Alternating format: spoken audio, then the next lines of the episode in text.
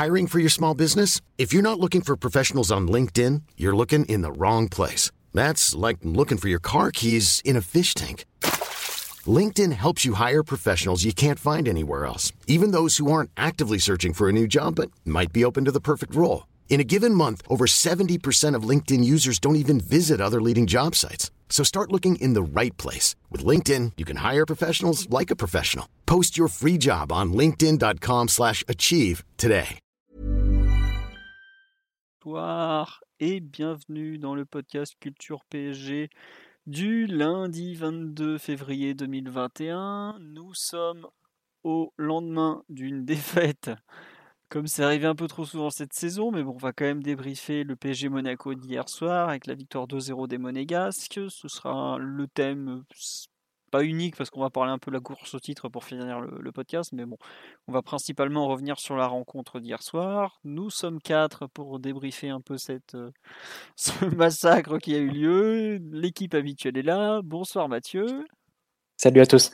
Nous avons normalement l'ami Omar qui est là aussi. Bonsoir à tous et l'enfant terrible Simon. Bonsoir messieurs, bonsoir le peuple.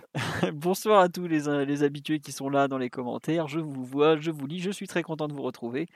Je vois des noms que je connais d'habitude, ça fait très plaisir. S'il y a des nouveaux qui nous ont découvert avec le récent podcast contre Barcelone qui a été très écouté, ben écoutez, ce sera avec plaisir qu'on espère vous combler. On nous dit qu'on veut du sang ce soir. Ben, je sais pas si on veut du sang, mais bon, euh, je, ne suis pas sûr qu'on soit très positif, on va pas mentir. Donc on va attaquer tout de suite. Victoire 2-0 de l'AS Monaco au Parc des Princes. Malheureusement un grand classique puisque c'est l'adversaire qui réussit le moins au PSG d'un point de vue historique.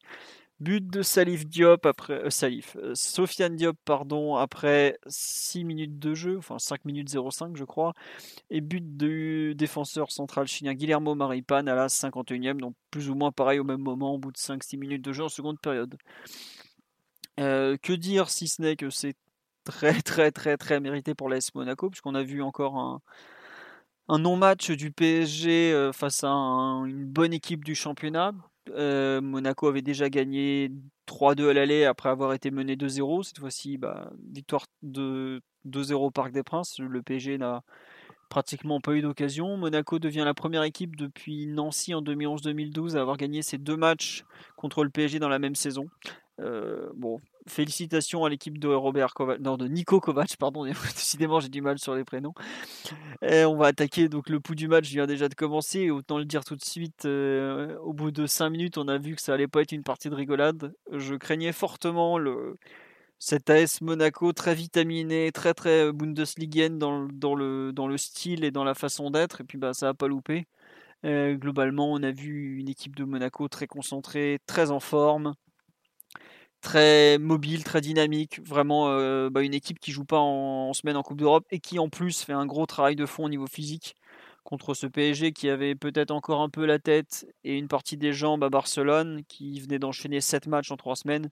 C'était beaucoup trop. Malheureusement, il n'y a pas eu Enfin, il a pas eu trop de matchs. Certains ont vu un bus de Monaco. Moi, j'ai surtout vu une organisation collective de tout premier ordre. Remarquable euh, travail de fond, d'organisation, de, mise en place où chacun savait euh, ce qu'il avait à faire. Et puis, bah, première mi-temps où Paris n'arrive pas à être dangereux, seconde mi-temps où Pochettino va attendre 10 minutes pour faire des changements, au bout, sachant qu'il y a eu euh, un deuxième but au bout de 5, ça a peut-être été finalement peut-être déjà trop tard, même si je comprends qu'on fasse pas de changement à la pause en étant coach. Un simple recadrage peut parfois suffire. Mais bref, la dernière demi-heure aura été un peu plus décousue, mais au final, euh, le troisième but de la rencontre a été plus proche de, pour l'AS Monaco que pour le PSG. Pas grand chose à dire, une défaite très logique. Euh, je crois que ça. En Ligue 1, on avait fait un non-match contre Lyon, par exemple, qui était vraiment une défaite euh, frustrante parce qu'on n'avait vraiment rien proposé. Là, hier, on n'a pas proposé grand chose, mais je trouve que l'adversaire a quand même été très au-dessus de nous, ce qui est à la fois euh, inquiétant et malheureusement un peu logique par rapport aux circonstances du moment. Mais pas grand chose à, à retenir de positif, malheureusement. C'est un peu le le constat d'après-match et qu'il n'y a vraiment pas grand-chose à sauver de cette rencontre, cette performance collective. Donc un, un du match un peu triste puisqu'on espérait une confirmation après Barcelone. Et malheureusement, par rapport à ce qu'on voit depuis janvier, l'exception, ça a été Barcelone. Ça n'a pas été le match de ce week-end qui était l'opportunité rêvée de, lancer quelque chose de bien. Donc, euh, grosse déception, vraiment grosse, grosse déception. J'attendais pas non plus une victoire 3-4-0, mais j'espérais un, enchaînement un peu.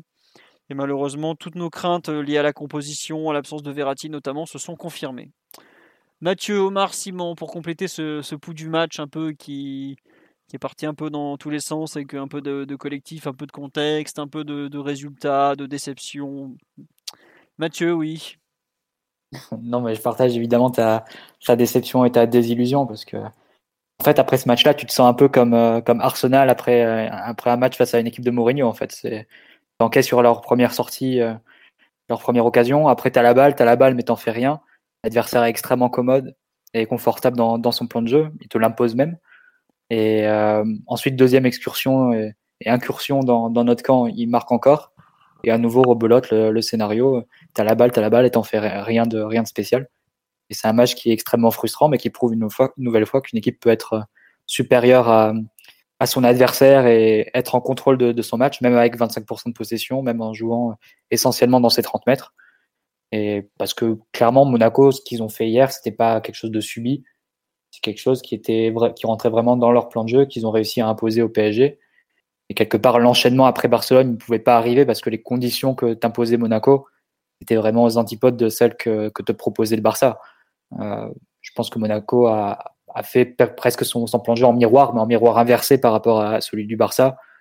Ils ont reproduit un peu la défense à 5 de, de Pellissier avec euh, qu'on avait qu'on avait trouvé face à Lorient il y, a, il y a quelques semaines et qui a le mérite de bien blinder le côté gauche puisque tu peux, avec Dissassi, euh, contrôler la position un peu intérieure de Mbappé, euh, qui avait posé gros problème avec, euh, avec Serginho Dest mardi dernier, qui se faisait embarquer et qui a ensuite libéré tout le couloir pour les incursions de Kurzawa. Là, les incursions de Kurzawa, étaient contrôlées par Aguilar, et ce qui fait que le PSG, qui, qui attaque de façon très stéréotypée très forcée sur le côté gauche, s'est retrouvé très, oui, démunis parce qu'on n'avait pas d'alternative et, ce côté gauche était vraiment barricadé par, et verrouillé par, par l'AS Monaco. Euh, quand en plus tu dois ajouter le, le fait que c'était Verratti qui était remplacé par Gay dans cette zone-là pour attirer un peu des adversaires, les faire sortir et ensuite libérer des espaces. Là, t'as pas réussi du tout à le faire. C'était pas du tout le profil euh, adéquat et indiqué pour, euh, pour y parvenir. Donc ça, c'est le, on va dire, c'était le premier axe du plan monégasque et le deuxième axe, pour le coup, ça, ça concernait plus la partie centrale du terrain. Ça a été assez impressionnant de voir comment ils ont réduit les espaces entre les lignes. Ils laissaient pas partir les, passes de Paredes, ils faisaient souvent écran et, et la ligne de passe. Puis même quand elles partaient, ils étaient toujours très proches du porteur, ils laissaient très peu d'espace. Et c'était frappant de voir par exemple Paredes voir deux de ses passes contrées en première mi-temps, il me semble, ses passes entre les lignes, alors que face au Barça, elle passait, euh, euh, très facilement et ensuite euh, le joueur parisien pouvait se retourner et avoir un peu d'espace.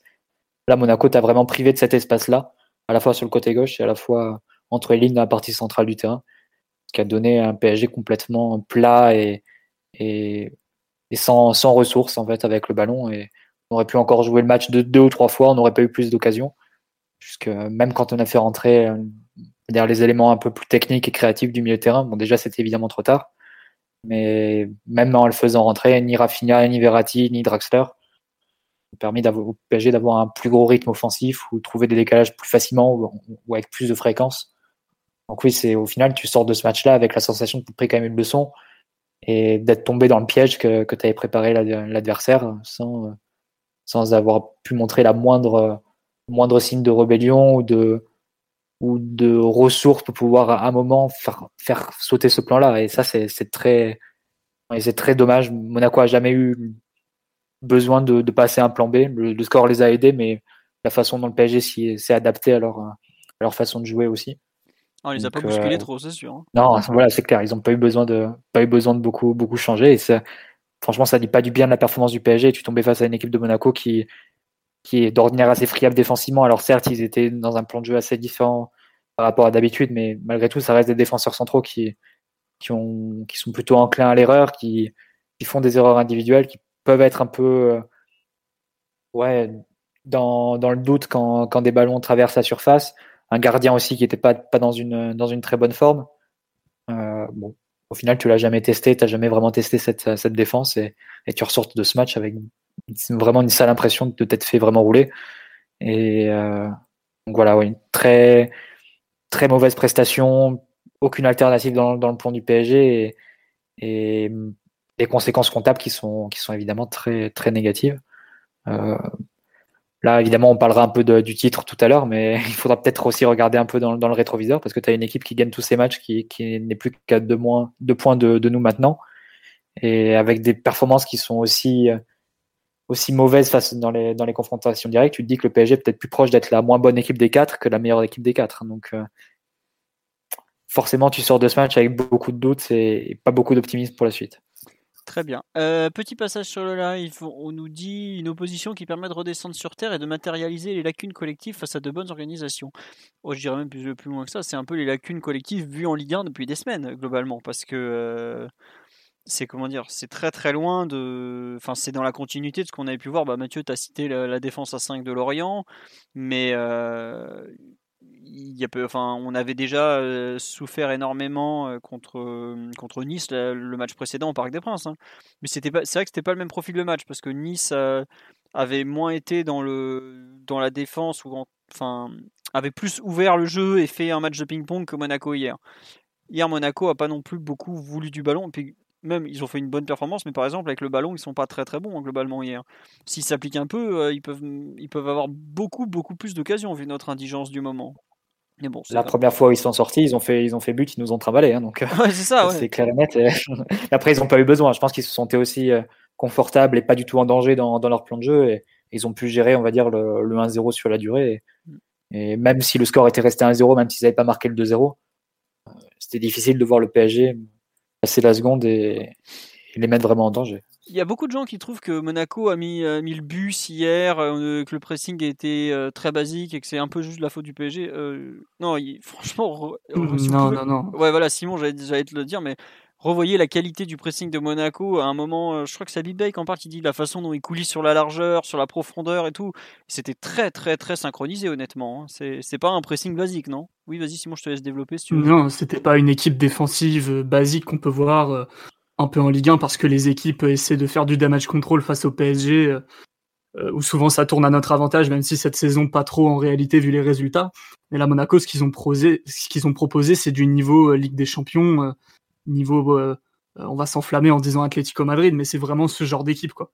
C'est-à-dire que je pense que cette saison, on n'a jamais vu une équipe en Ligue 1 qui avait aussi bien compris et analysé comment jouait le PSG que autant euh, on avait des périodes sous Tourelle où on changeait vraiment d'équipe à chaque match, de, stratégie à chaque match, on était une équipe euh, très irrégulière mais aussi très illisible. Là pour le coup on commence à devenir un peu euh, on, commence à ne plus passer sous les radars et le 4-2-3-1 est bien identifié, les circuits sont bien identifiés, la manière d'attaquer, la manière de, gérer les transitions et tout. Je pense que vraiment on, est devenu une équipe analysable tout simplement. Et Kovac a concocté un plan de jeu en ne laissant absolument rien au hasard chaque monégasque sur la pelouse était un peu dans la tête des joueurs parisiens et ils anticipaient tout ce qui pouvait se passer vraiment très vite. Euh, j'ai plusieurs exemples de ça euh, défensivement, où par exemple, euh, à chaque fois que Florenzi faisait une passe vers Paredes, souvent il peut déclencher en une touche, un peu en rupture comme ça.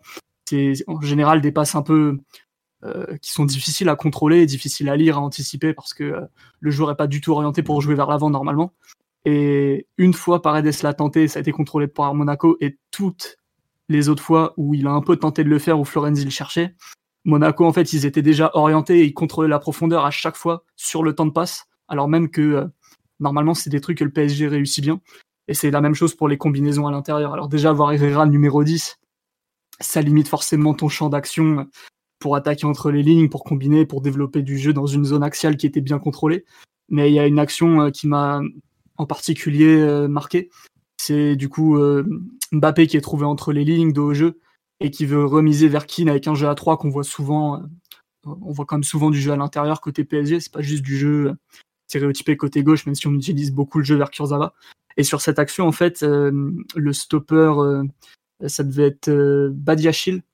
En fait, il, il, lâche le marquage d'Icardi. C'est-à-dire qu'Icardi peut potentiellement partir en profondeur et, trouver la bonne solution. Et il anticipe sur Keane dès la première passe pour intercepter. Ça veut dire vraiment, c'est ça en général, c'est ça trompe pas, c'est le signe d'une équipe qui savait parfaitement comment l'adversaire pouvait pouvait euh, faire circuler le ballon, pouvait pouvait attaquer. Donc ça, c'est vraiment des choses que où le PSG a jamais pu s'en sortir en fait. Monaco contrôlait tout, ils n'ont pas fait d'erreur individuelle. Physiquement, ils étaient deux crans au-dessus du PSG, ils ont très très peu de baisse de rythme. Et là où tu te dis que que le PSG certes fait pas un grand match du tout, où il y avait quand même peu de talent, peu de réussite, peu d'inspiration dans les choix offensifs notamment euh, au moment du match où on pouvait encore trouver un peu des décalages intéressants. Mais quand même, euh, quand tu fais rentrer euh, soi-disant, enfin entre guillemets les artistes, les joueurs techniques, Draxler, Rafinha, Verratti, tu crées absolument pas plus de danger en fait. C'est là que je me dis que Monaco était assez imprenable et a fait le match parfait qu'ils ont qu'ils ont voulu faire et en plus au-delà du rouleau compresseur défensif que c'était, ils ont eu la réussite offensive.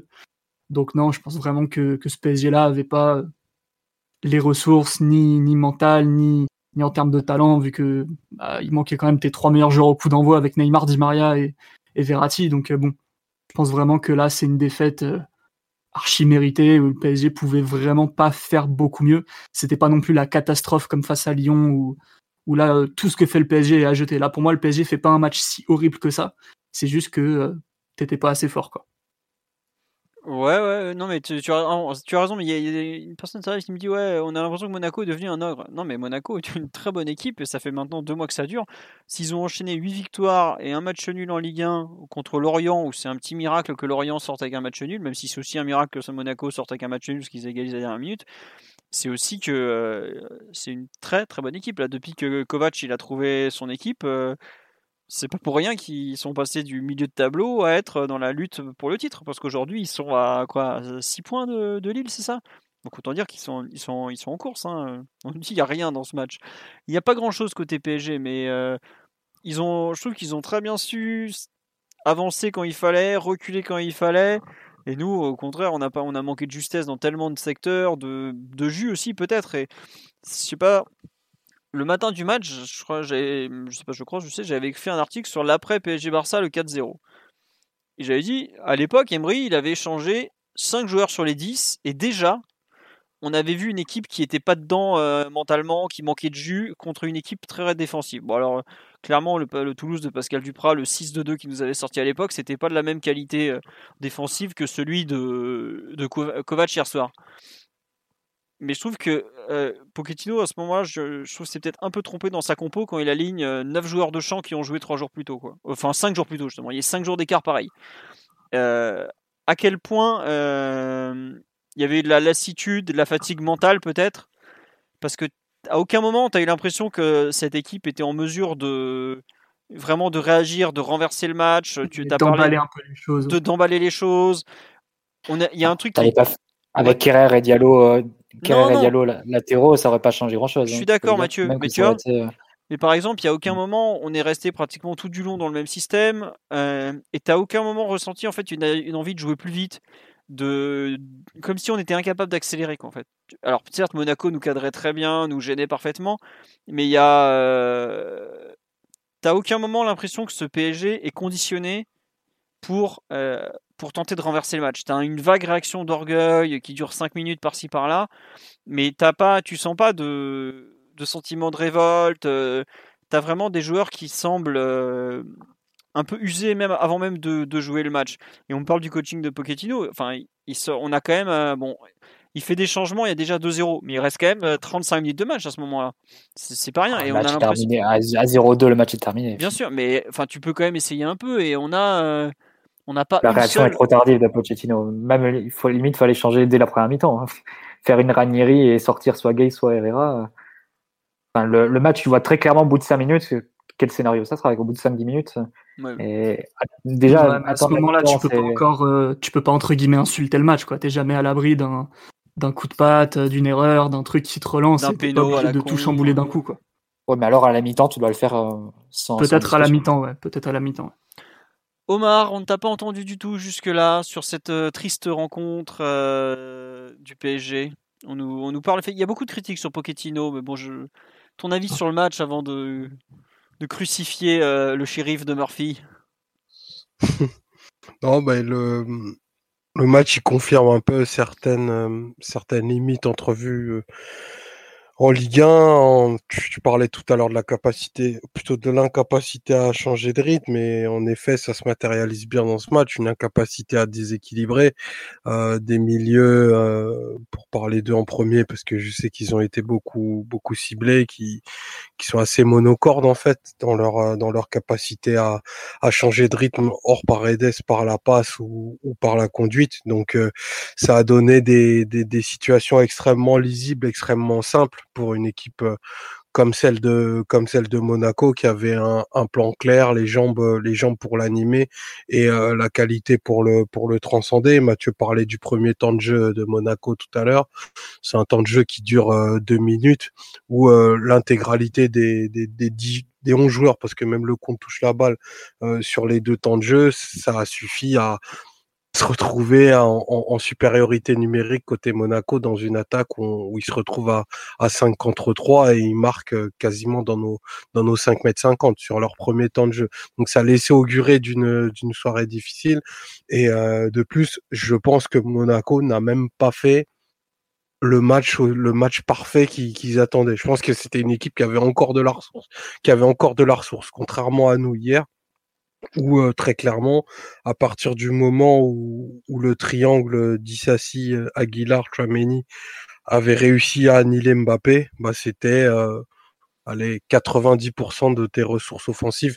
J'abuse un peu parce que Keane pour le coup fait fait un bon match. Tes, tes capacités de marquer, de déséquilibrer ou même de créer quoi que ce soit dans la surface se retrouvent quasiment réduites à néant et les, les autres joueurs ont été pour la plupart tous assez inopérants ou même à des niveaux d'implication euh, dans leurs interventions très très très douteux. Et là je pense euh, notamment plutôt à la défense centrale qui qui va pas se tirer d'un match comme ça euh, sans qu'un mot soit dit sur sur leurs prestations. Donc c'est il n'y a jamais de bon moment pour perdre, mais là, pour le coup, euh, c'est encore une défaite face à, face à un concurrent direct à la, à la Ligue des Champions.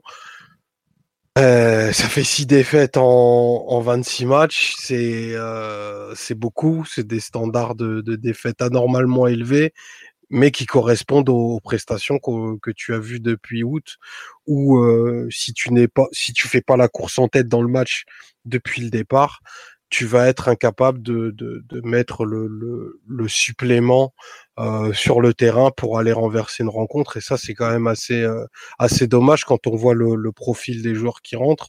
Euh, du moins leur réputation supposée de, de joueurs euh, techniques, de joueurs euh, déséquilibrants. Bah, en final, ils apportent peu de passes, peu de passes dans la profondeur, peu de mètres gagnés et une, une monotonie dans leur jeu qui qui font que ben là une défense comme celle de, de Monaco une organisation comme celle-là a peut-être passé au parc euh, une de ces soirées les plus tranquilles des, des dernières semaines. Oh bah je sais pas si c'est une des plus tranquilles, mais enfin, ils avaient quand même un, haut niveau de concentration hier. On peut pas leur enlever ça, tu vois. C'est pour une équipe honnêtement qui fait beaucoup d'erreurs, qui qui est qui est souvent déconcentrée, qui est une jeune équipe ils ont fait un match hier euh, où ils ont, euh, bah, ils ont su être concentrés. Ils font un, vrai match de joueurs mûrs. Après, j'attends de voir s'ils vont justement être capables de, rester concentrés les matchs suivants, parce qu'on sait un peu comment ça peut se passer sur les équipes jeunes. On a vu Nice qui a fait un excellent match au parc et qui a perdu les deux suivants. Euh. Après, après, ils proposeront pas, ils proposeront pas le même plan de jeu. Ils ont des joueurs sur le banc capables, capables d'emballer, notamment sur les côtés. Non, faut, faut pas galvauder. Monaco, pour le coup, euh, si on peut en dire un mot, c'est vraiment une, une super équipe, euh, extrêmement bien entraînée. Euh, on a pu voir la différence notable qu'il y a eu sur les quatre mi-temps entre dans le dans le match aller-retour avec Monaco entre une équipe ben, très très très naïve en première période à, à Louis II, immédiatement rectifié et corrigé en deuxième mi-temps qui nous aura mis une danse.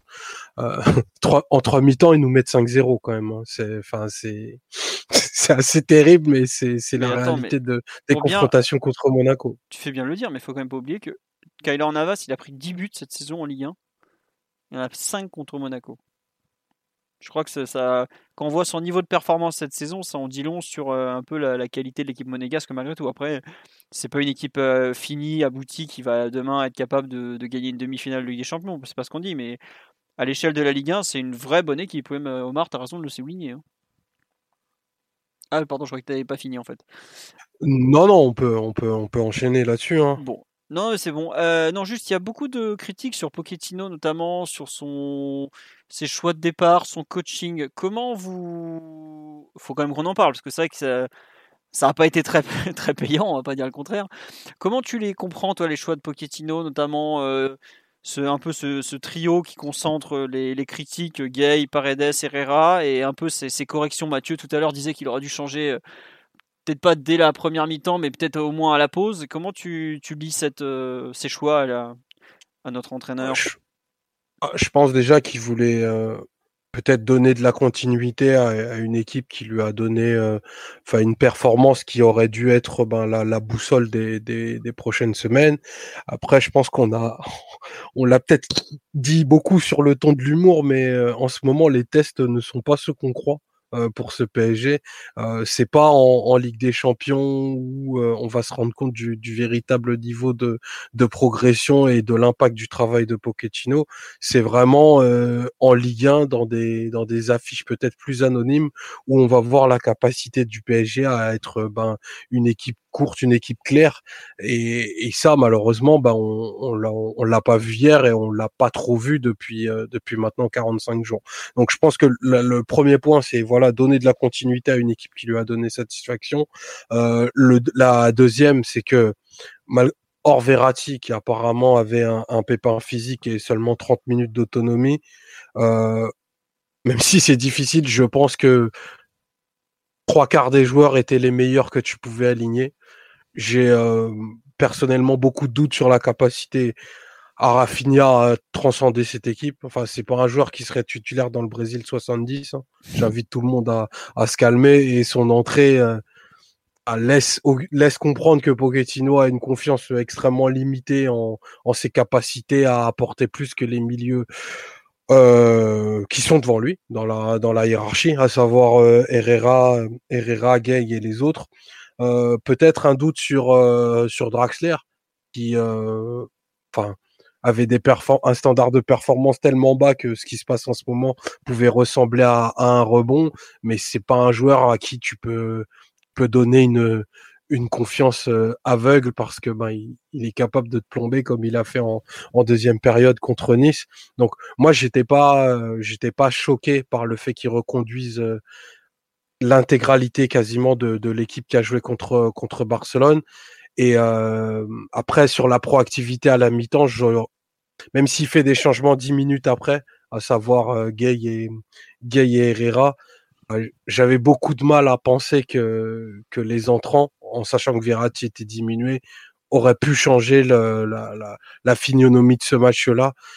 J'ai franchement là-dessus, j'ai du mal à en vouloir à Pochettino. Après, peut-être qu'il n'a pas trouvé les, les mots et les ressources en pré-match pour, euh, pour vraiment dire à l'équipe que en fait le, le vrai test n'était pas mardi mais c'est là parce qu'on a on a un enjeu de, de points à, à, très court terme euh, pour pour en enrayer la dynamique c'est peut-être là-dessus que que je pense qu'il faudrait insister mais le, le match euh, enfin moi, je suis pas surpris du match qu'a fait Herrera. Je suis pas non plus surpris du match euh, qu'a fait Gay. Euh, c'est pas, c'est pas sur eux que je compte pour gagner des matchs.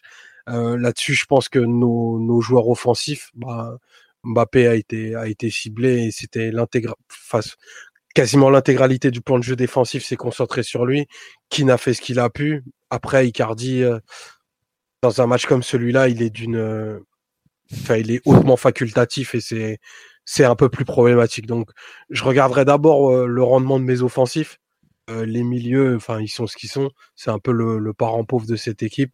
Et euh, après, je pense qu'il faudra quand même parler du, comportement défensif parce que la, charnière a vraiment pas fait un bon match pour le coup. D'accord. Tu, bah tiens, vas-y, on, on a un peu, Mathieu a donné son avis sur les choix de Pochettino, toi t'en as donné un autre. on, peut parler de la charnière parce qu'effectivement c'est quelque chose qui est un peu passé à l'as vu que Monaco n'a pas, été très dangereux. Mais en, quoi tu les as trouvés si mauvais que ça en fait, Moi c'est pas quelque chose qui m'a spécialement choqué par exemple. bah, j'ai trouvé euh, sans, entrer dans les dans les dans les dans perfs individuels, mais euh, tu, vois le premier but, tu quand même euh, Kipembe qui sort faire une correction du coup côté droit parisien. Euh, c'est ce qu'on dit que quand un défenseur sort de son côté pour aller à l'opposé, ce qu'on lui demande c'est d'avoir une action définitive. C'est-à-dire euh, soit de couper l'action, soit ben de couper le joueur, très clairement. Là, il y a un espèce d'entre-deux qui amène plusieurs erreurs en chaîne, euh, parce que ben Kurzawa aussi bah, décide de faire un, non-choix dans la surface, ça fait but tout de suite. Sur le deuxième but, je suis désolé, l'intensité défensive que Marquinhos met, euh, voilà quoi. C'est hautement hautement discutable il y a au moins 4-5 interventions qui sont euh, assez mièvre. Euh, peut-être que c'est un problème de jambes, peut-être qu'il a pas de pas de rythme, mais euh, leur match hier pour le coup est, est vraiment pas bon. Euh, à la relance, je trouve que Marquinhos des fois il se Enfin, c'est pas qu'il se prend la tête, mais il a une tendance en ce moment à, toujours chercher la diagonale longue distance qui, ben, permet pas forcément de construire des actions parce que Mbappé s'est retrouvé euh, souvent à un contre deux, voire à un contre trois. Ça a manqué un peu de patience des fois et de, prise de risque, même si cette, euh, cette décision d'allonger est une prise de risque. Mais on peut quand même essayer de construire les actions, de repartir de derrière, de caler 7, 8, 9, 10, une quinzaine de passes pour placer l'équipe. Et c'est ce qu'on n'a pas tendance à faire avec, euh, c'est ce qu'on n'a pas eu tendance à faire, pardon, hier avec, euh, avec l'air charnière. Mais même sur le boulot proprement défensif, enfin, le, deuxième but, tu vois, c'est, c'est quand même un sketch entre entre Herrera qui veut sortir le ballon extérieur de pied alors que on, on est acculé en défense et, et Marquinhos qui sort euh, sur euh, sur Maripane sans, sans vraiment aller au contact et sans mettre la moindre pression, c'est assez euh, c'est assez symptomatique, je trouve, du, du match qu'ils ont fait, un peu indolent, j'ai trouvé, avec des impressions, des, des interventions vraiment à contre-temps. Euh, tu vois, Kipembe, il est, il est pas loin de prendre un rouge sur l'intervention sur, sur Chouameni, même si elle est très spectaculaire. Elle montre quand même un joueur qui est, qui est en retard et qui va au sol parce qu'il est totalement dépassé sur la lecture de l'action. Donc il y a, il y a plusieurs actions comme ça où euh, bon, Kipembe, lui, est exubérant, donc il va être capable de se jeter. Mais Marquinhos, j'ai vraiment trouvé qu'il était euh, dans un tempo défensif trop bas et, c'était pas ce que ce match appelait. Ouais, non, enfin, je vois ce que tu veux dire sur euh, Marquinhos. J'ai trouvé complètement mièvre et éteint, mais déjà contre Nice, ça avait été le cas où il avait été hors de, un peu hors de propos. Alors est-ce qu'il joue un peu blessé euh, À voir, parce que c'est pas courant qu'il sera quand même. Bon, il y a eu la Ligue des Champions où il était très bon, mais c'est pas courant qu'il fasse deux mauvais matchs consécutifs en Ligue 1. Simon, toi aussi, tu as trouvé la, charnière en général euh, vraiment pas bonne? Enfin, moi, j'avoue que ça m'avait pas. Enfin, je les ai pas trouvé bons, hmm. mais pas si mauvais que ça. Quoi. L'échantillon pour, euh, pour parler de leur match défensif est un peu limité parce qu'en vérité, Monaco a, est, peu venu autour de notre face. Ils auraient pu faire mieux. Je pense que le scénario de la rencontre était en leur faveur. Ils n'avaient pas non plus besoin de, lâcher les chevaux à ce niveau-là et de prendre beaucoup de risques, beaucoup de monde vers l'avant. Mais les quelques fois où ils ont un peu créé le danger et très dans la surface, à aucun moment la charnière a dégagé une sensation de sécurité euh, ou de calme ou de, lucidité. Ça a été quand même très compliqué. Euh, et dès le, dès le premier but, euh, ce que Kim Pembe fait sur le côté, où euh, il couvre totalement le hors-jeu pendant plusieurs secondes alors que l'équipe est pas du tout euh, organisée pour et qu'il n'y a aucune raison en fait de, de prendre cette fausse sécurité, de couvrir un joueur qui n'était pas en mouvement, qui était qui était pas orienté vers le but ni rien. Bah au final c'est ça qui, qui, permet à Monaco de, de, se projeter dans la surface et euh, forcément ça paraît anecdotique. S'il avait tiré à côté on n'en parlerait pas. Mais ça c'est des comportements qu'il n'y a pas d'habitude en fait. Un joueur comme Kimpembe ou, ou même Marquio c'est c'est des joueurs qui ont une certaine sérénité sur ce genre de d'action de, de, de pré-danger en fait avant qu'il y ait, qu'il y ait vraiment des qu'il y, ait, du concret.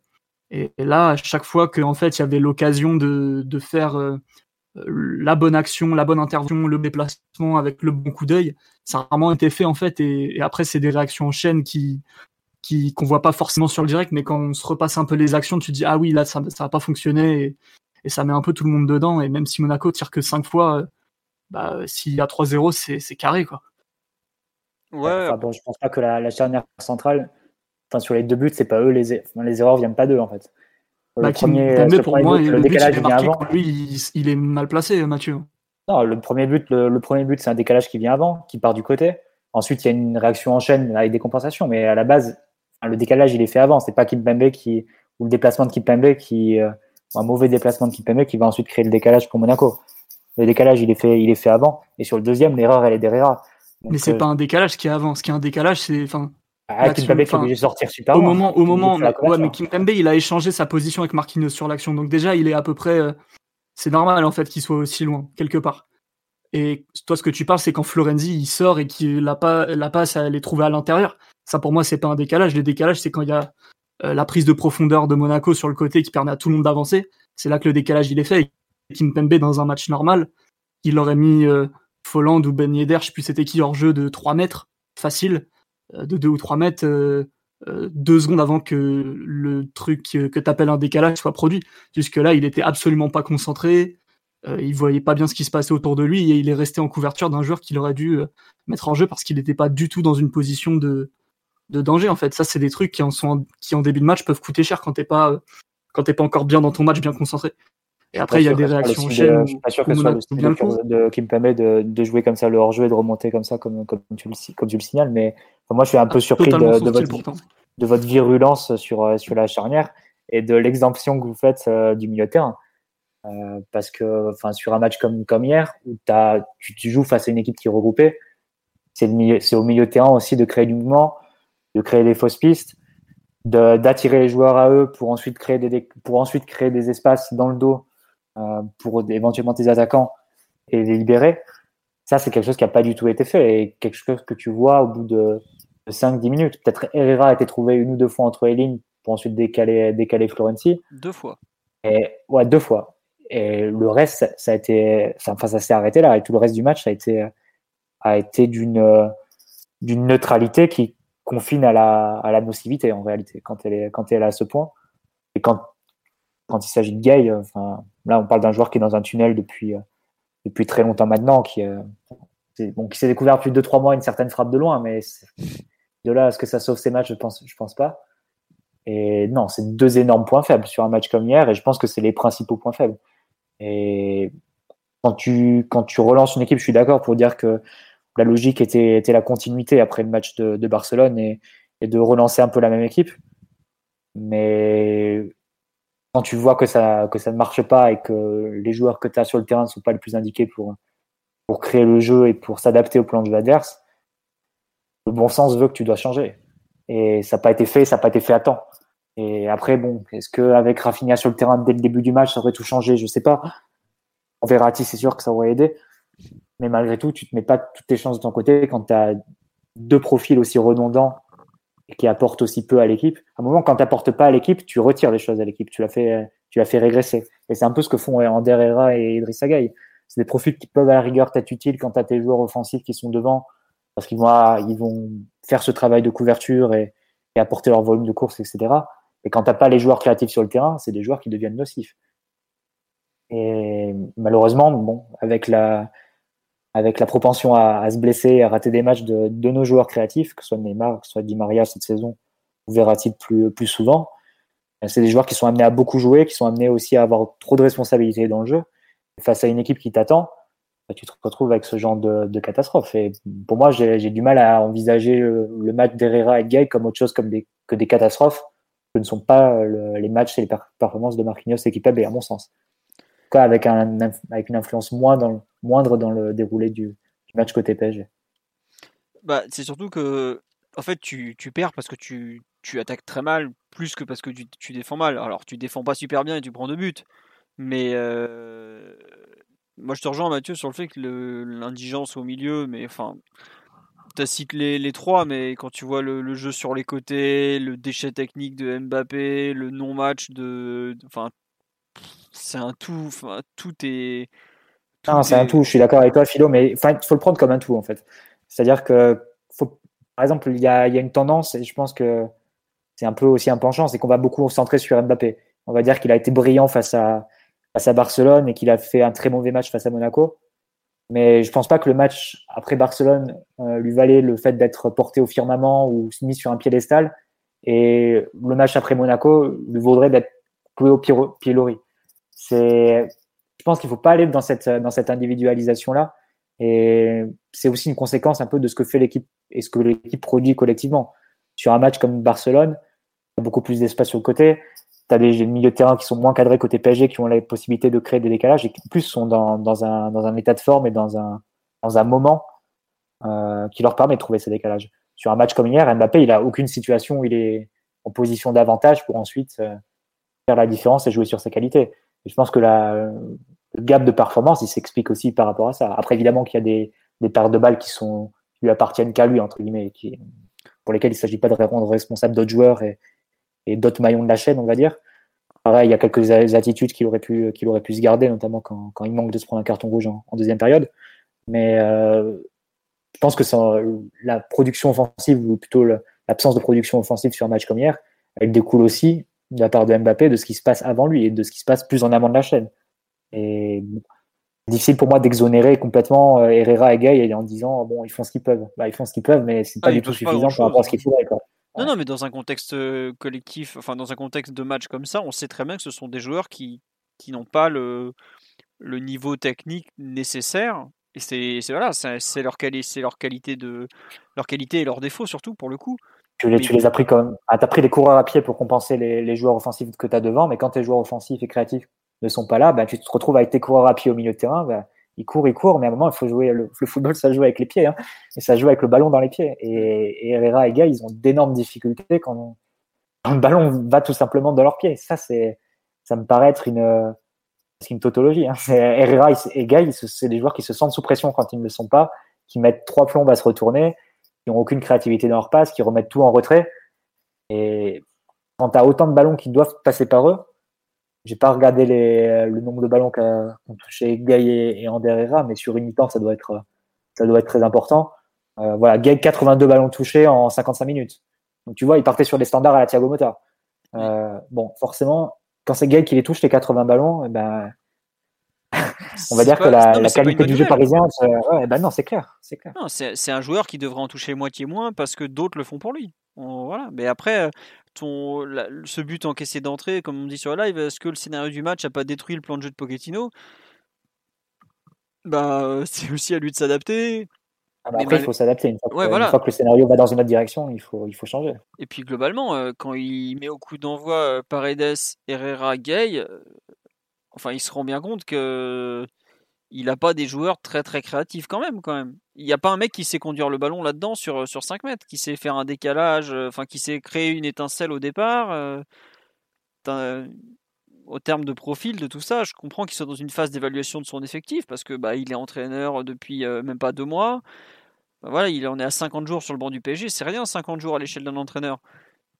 Mais il y a quand même des profils de jeu, je suis surpris qu'il ait réussi. Enfin, quand tu remplaces Verratti par Herrera poste pour poste, je vois pas comment ton animation offensive peut fonctionner de la même façon globalement.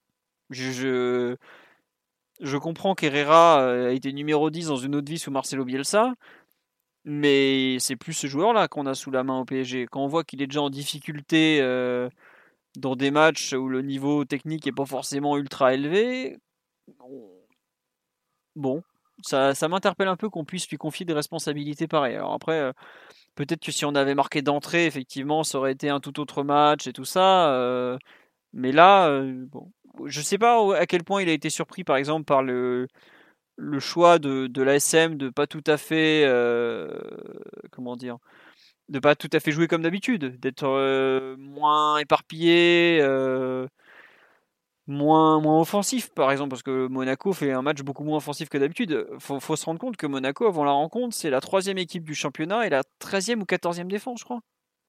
Hier, c'est limite l'équipe qui a le mieux défendu de la saison au Parc des Princes. Même c'est pas limite, c'est l'équipe qui a le mieux défendu de la saison au Parc des Princes. Et de loin, hein, en plus. hein. L'animation collective au poil et tout, euh, voilà quoi. Mais euh, bon, je suis un peu perplexe sur la façon dont les.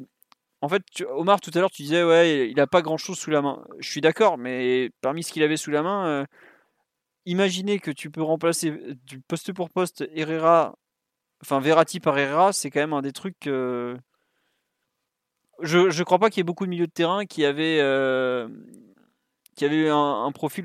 Si, il y a Gay ou voire Danilo, qui aurait pu. Encore Danilo, on aurait pu jouer long. Mais non, vraiment, ça, ce choix de, de remplacer ce poste pour poste euh, avec ce- cette volonté de jouer 4-2-3-1 dans une, dans une situation qui, je trouve, ne, ne collait pas trop, me, me laisse un peu perplexe. Alors après, on, je vois, et on parle de Draxler, mais Draxler, quand on lui met de la densité autour de lui, c'est pas non plus un joueur euh, très fin. Mais quand je vois ce qu'a fait hier Di Maria, bon. Je, un peu perplexe, mais après, c'est vrai qu'il n'y a pas non plus. Di Maria. Ouais, voilà, Di Maria voulais dire était qui? pas là, euh, il n'y avait pas Neymar oui. non plus. mais bon. Je suis. J'ai du mal à comprendre ce que. En fait, j'aurais aimé savoir quelle était l'idée initiale du, du coach, mais vu qu'il exprime Bah, jamais rien. euh, Je... Il faut spéculer un petit peu, mais quand tu vois la composition d'équipe et la manière qu'avait le PSG de jouer un petit peu depuis, euh, depuis quelques temps, je pense que c'était plus un match pour les latéraux qu'un match pour, euh, pour ton milieu offensif, à moins que ce soit un top créateur genre Neymar et, et Di Maria. Parce que quand tu prends l'animation défensive de Monaco avec ce 4-5-1 qui devient très vite un 5-4-1 avec Aguilar qui contrôle Kurzawa, euh, si vu, vu la largeur en fait, le contrôle de la largeur et de la profondeur qu'ils sont capables d'avoir, je pense que le plan de jeu ça aurait été plutôt en réalité de trouver des décalages avec Kurzawa et Florenzi sur les côtés et ensuite d'attaquer la surface avec quatre joueurs, donc Mbappé et Icardi Keane, plus Herrera qui lui est capable de se projeter dans la surface ou, ou aux abords de la surface en tout cas de, de rôder un peu dans ces zones beaucoup mieux que que Gaillou Paredes évidemment. Je pense que c'était plus ça l'animation qu'on aurait pu voir si l'équipe avait eu un peu plus de latitude pour jouer et euh, si Monaco avait euh, pas euh, eu le, scénario de match tant favorable que ça. Mais bon, force est de constater qu'à un moment donné, tu joues pas dans le vide, tu fais pas tout ce que tu veux, l'adversaire te laisse faire des choses ou pas. La Monaco t'a laissé faire très, peu de choses, Kurzawa était totalement contrôlé et assez peu heureux en termes de réussite. Florenzi, pareil, lui pour le coup, il a eu des vrais décalages à jouer, il les a tous très mal joués. Et puis ensuite, le, le filon s'est un peu taré de ce côté-là au fur et à mesure que perdait un peu nos moyens et que Florenzi lui aussi pouvait pas non plus euh, enchaîner les allers-retours sur son côté. Donc euh, non, vraiment, euh, plutôt sur la ligne d'Omar de dire que avec les forces en présence et vu ce que Monaco t'imposait et te forçait à faire, tu pouvais pas faire beaucoup beaucoup mieux quoi. Après c'est le football, hein. les matchs sont jamais perdus, il peut toujours se passer beaucoup de choses sur des terrains, mais en vérité c'est un peu échec et mat. hein. Bon, pas très réjouissant, mais c'est vrai que c'est marrant, c'est qu'on sur le live, il y a des gens qui citent des, solutions et d'autres qui, lui qui leur répondent euh, en disant bah il n'y a pas non plus de solution évidente évidente, mais bon, on verra un peu à la suite euh, de ce qu'il fera en termes de choix, de système et tout ça, de parce que enfin hier est-ce qu'on était en 4-2-3-1 enfin pour moi j'ai vraiment eu l'impression de voir le même 4-2-3-1 que d'habitude avec un poste pour poste. Bon on verra après ce qui si, si Pochettino va, va évoluer par exemple un truc très bête mais le jeu sur les côtés les deux latéraux étaient quand même très isolés finalement du reste de l'équipe mais c'est ça qui est fou c'est que tu n'avais pas de soutien pour l'attaque mais tu n'en avais pas pour les latéraux et, et je trouve qu'on s'est vraiment rendu compte hier de nos difficultés à créer des occasions en fait on l'avait déjà constaté lors des matchs précédents, même contre Nice, où on fait une bonne première mi-temps, mais on a deux occasions, peut-être trois à tout péter. On l'avait constaté à Angers, pas pareil, pas beaucoup d'occasions. Lorient, presque rien. On a vraiment, vraiment beaucoup de mal à, à, avoir des. Comment dire à créer, J'aime pas dire créer du jeu, je trouve qu'on a du mal à, avancer collectivement en ce moment. Et c'est quelque chose, quand l'adversaire ne nous offre pas des espaces où on peut faire parler la vitesse, le talent des uns et des autres, où on est vraiment en difficulté et où c'est peut-être le plus in- inquiétant pour la suite de la Ligue 1, c'est que euh, créer des occasions en Ligue 1, c'est un peu ce qu'il va y avoir de plus dur pour nous, parce que euh, on, va jouer beaucoup d'équipes défensives. Il y a quand même beaucoup d'équipes qui vont se présenter au parc pour, en, pariant sur la densité devant la, devant la défense, euh, sans être forcément aussi bien organisées que, que Monaco hier, mais qui vont clairement faire ce pari. Et aujourd'hui, est-ce que ce PSG-là, avec des, mécanismes de jeu aussi peu développés, est en mesure de, relever, de le relever? C'est un peu la question qui se pose. Je sais pas, euh, Mathieu Omar, ce que vous en pensez un peu de ces difficultés à faire avancer l'animation euh, offensive, c'est pas un peu finalement là, hier le, ce qui ressort le, enfin, ouais, qui ressort le plus du, du match? Ou Simon, hein, je- je- oui Omar, vas-y. Tu parles de la de notre incapacité à déséquilibrer, Ouais, par exemple. c'est ouais. ça? Ouais. C'est- Ouais, bon, c'est c'est malheureusement un mal un mal un peu un peu récurrent avec des, des, des milieux qui sont un petit peu éloignés, déconnectés de leur euh, de leur ligne d'attaque, en gros qui qui vont un peu se centrer autour de, de Paredes pour toucher le ballon et renouveler les passes. Et, et lui seul détient la, la, la qualité et peut-être la personnalité pour aller toucher des joueurs un peu, un peu lancés ou des joueurs extérieurs. Donc, euh, c'est c'est pas possible enfin il pourra pas faire tout le jeu lui seul surtout quand quand Mbappé est aussi bien pris parce que la réalité c'est que le plan de jeu de, de Monaco hier il a complètement désintégré l'équipe mais vraiment à, dans des proportions qu'on a qu'on a rarement vues. Le, le triangle autour de, de Mbappé, il a il a totalement du coup anesthésié le, côté gauche, qui est en général ben, le, le pôle le plus créatif de, de l'équipe. Là où on arrive à construire des actions qui vont toucher 3, 4, 5 joueurs, là ça n'a pas été possible. Euh, la charnière monégasque, ben, c'est chargé d'éteindre euh, tous les, les, petits appels que pouvait faire euh, Kipembe, euh, Kipembe, Icardi, euh, Icardi sur le côté droit. Donc ben là, c'est déjà beaucoup de velléités offensives qui sont éteintes. Et après, l'incapacité que, que, vont avoir Gay et, euh, et Herrera dans tes, à animer les, les 30 derniers mètres, enfin, on la découvre pas hier et à la rigueur, même dans leur meilleure version, c'est c'est pas c'est pas l'endroit où on va les voir. Et et force est de constater que lorsqu'on a fait rentrer des joueurs un peu plus habilités à le faire, euh, notamment, il n'a pas été capable de gagner des avantages et, et lui aussi a arrivé dans les, dans les 30 derniers mètres, balle au pied et a créé un peu plus de, de déséquilibre. Non, je pense que c'est déjà une, une histoire de rythme. L'équipe est sur un, sur un tempo qui est, qui est trop bas pour construire du déséquilibre. Il y a trop de, il n'y a, jamais de passes inutiles sur le terrain, mais il y a des passes qui font plus mal que d'autres et, on, en a trop peu eu. Il y en a eu en première mi-temps. Euh, Paredes en a, fait 2-3, mais à partir du moment où, où, Monaco a encore resserré, bah franchement hier on aurait pu jouer très longtemps pour reprendre l'expression. Enfin on aurait probablement pas, pas pu marquer parce que impossible de trouver nos joueurs euh, face au but et impossible de faire courir Monaco vers euh, faire courir les défenseurs de Monaco vers leur but. Donc à partir du moment où t'as pas ces phases là, bah tu gagnes pas d'avantage et t'as pas de t'as pas de déséquilibre. Et ça on l'a vu euh, on l'a vu trop de fois en Ligue 1 et c'est problématique.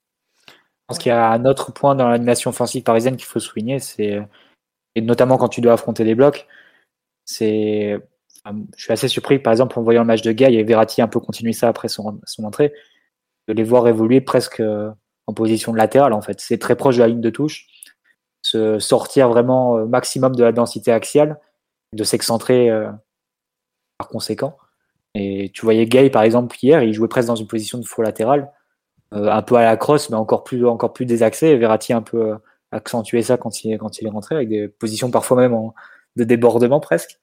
Et forcément, bah, ça rend plus, plus difficile les, les connexions à l'intérieur et ça te contraint encore plus à, à, jouer de façon stéréotypée sur ce côté gauche où on attaque environ 50% du temps, si, si, on doit schématiser, avec le, le côté droit et, le côté axial qui est, qui est délaissé encore plus quand il manque un joueur comme Di Maria pour, pour contrebalancer. Donc, euh, moi, je suis un peu, un peu surpris de la forme que prend notre, notre animation offensive.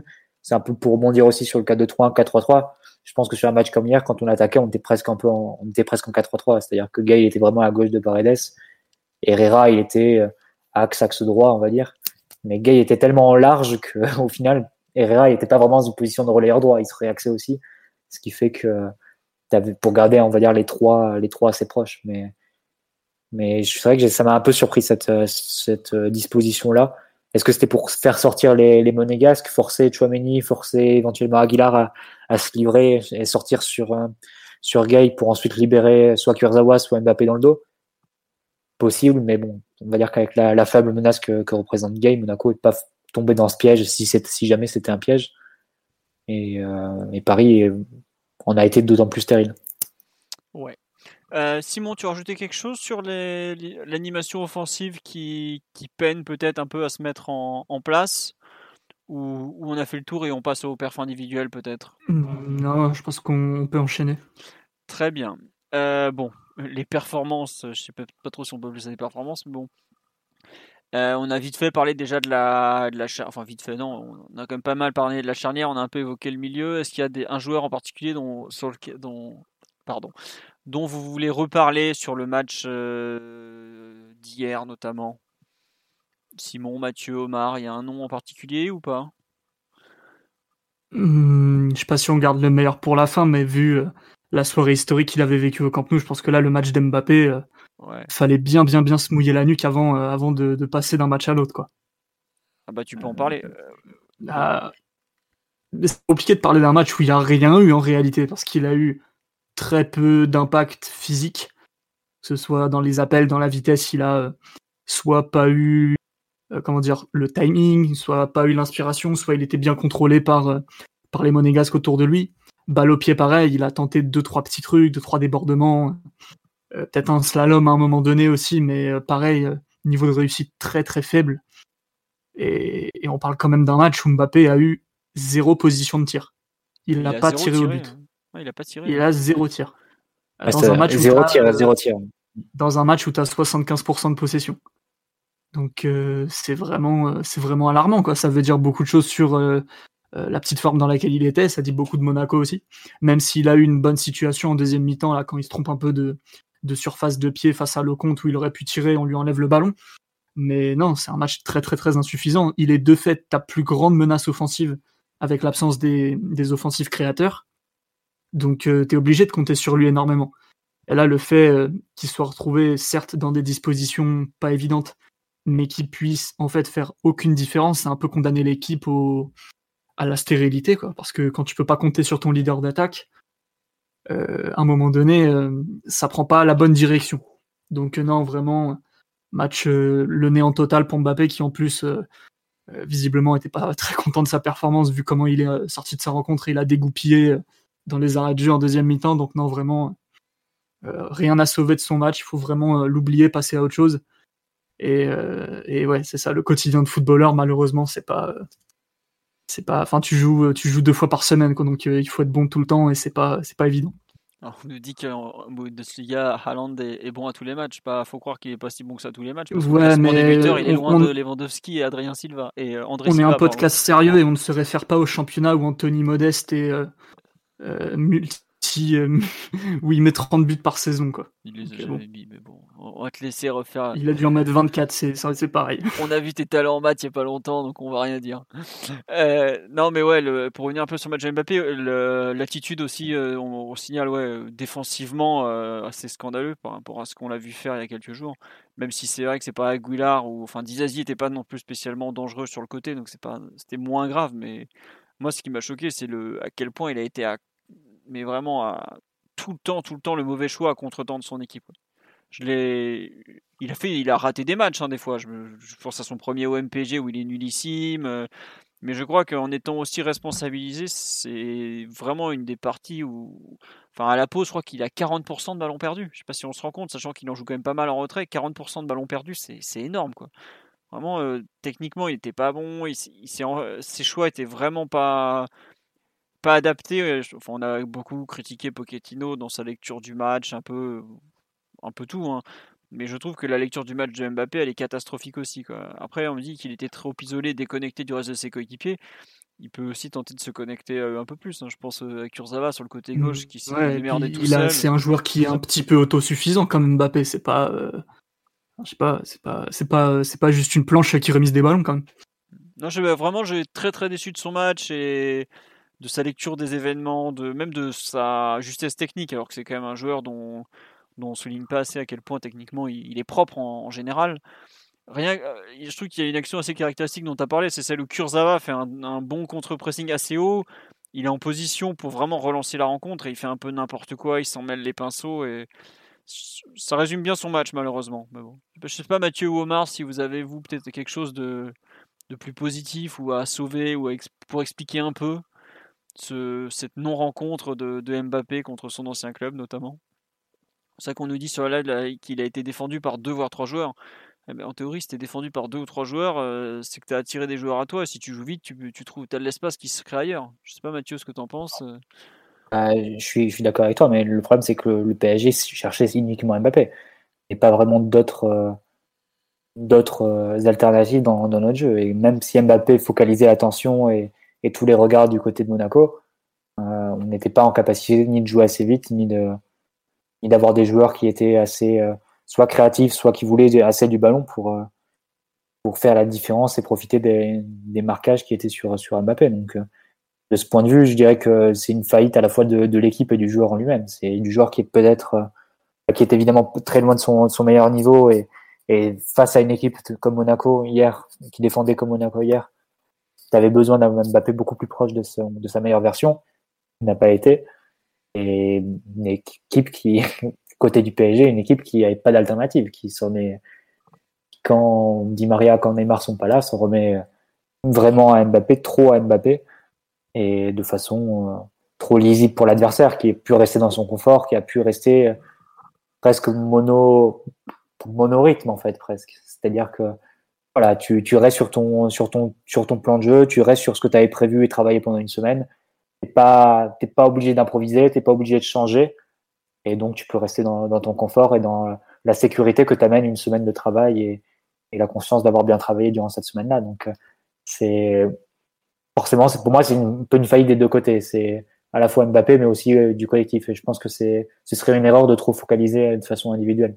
Parce que si tu n'es pas capable aussi de créer du danger avec les autres joueurs offensifs que tu as, c'est que ah, tu as une équipe qui, devient trop, trop, stéréotypée, et trop, trop lisible sur le plan offensif. Malgré tout, tu as d'autres opportunités à, à, exploiter. Tu as, la possibilité avec Florenzi d'avoir un centreur. Tu as des, des, joueurs dans la surface comme Kine et, et Icardi qui peuvent être à la réception de centre. Tu peux créer d'autres mécanismes si vraiment c'est bouché sur le côté gauche avec Mbappé même envisager de fixer sur le côté gauche pour ensuite renverser sur le côté droit avec euh, un Florenzi qui serait peut-être un peu plus un peu plus libéré parce que Folland ne suivait pas de la même façon qu'Aguilar suivait euh, Kurzawa. Mais tout ça, ça n'a pas été fait et on s'est retrouvé avec euh, bah, avec une seule solution et à essayer à, l'essayer durant tout le match et pour constater qu'elle ne marchait pas et que l'adversaire était préparé pour la contrôler. Donc de fait, ça, ça nous a ça a réduit le jeu du PSG à quelque chose de très très lisible. Ouais, après, c'est vrai qu'on nous parle du duel avec Dizazi sur le live. Ouais, Dizazi, euh, très bon hier, gros duel, mais. Dizazi, après, il, est, il était dans son. Bah, pour le coup, ça fait partie des joueurs qui étaient mis dans le confort par l'organisation de Monaco. C'est un joueur qui a l'habitude, avec Reims, de l'an dernier, dans l'une des meilleures défenses du championnat, de, défendre plutôt bas et défendre des, des espaces plutôt réduits. Physiquement, c'est une bête. Tu sais que c'est un joueur qui va forcément être euh, qui va poser de gros problèmes dans le 1 contre 1 et dans le duel avec Mbappé. Et évidemment, hier, ça n'a pas loupé. Un peu ce qu'avait fait Simacan euh, côté Strasbourg euh, en décembre. ça m'a un peu rappelé ce, duel-là. Et euh, d'ailleurs, Strasbourg a joué à 5, il me semble, si, si je dis pas de Oui, oui, parce que Simacan est le central droit et Kenny Lala le, le latéral droit ce jour-là. Il joue 5 bah, déjà, déjà, ça nous avait... déjà, ça nous avait posé pas mal de problèmes. On avait été en difficulté pour créer des occasions. On est à 1-0 seulement à la 80e, si je dis pas de bêtises. Et euh, là, c'était un peu bis repetita. Et, et contrairement à ce qui s'était passé face au Barça, où Mbappé emmène avec lui le latéral droit quand il, quand il rentre dans l'axe, là, tu avais la, possibilité pour Monaco de couvrir avec Aguilar quand, quand Kurzawa montait et, et faisait le, le, dédoublement. Donc, ça, ce, ce type de mouvement qui avait bien fait le PSG sur, sur un match comme mardi, ça avait été lu par l'adversaire, anticipé par l'adversaire et tu quasiment jamais pu le mettre en place sur, sur un match comme, comme hier. On nous signale que Toine Zebe de United avait été très très bon aussi contre euh. Mbappé. Ça derrière aussi d'ailleurs. Ouais. Euh, ouais, ouais, tout à fait.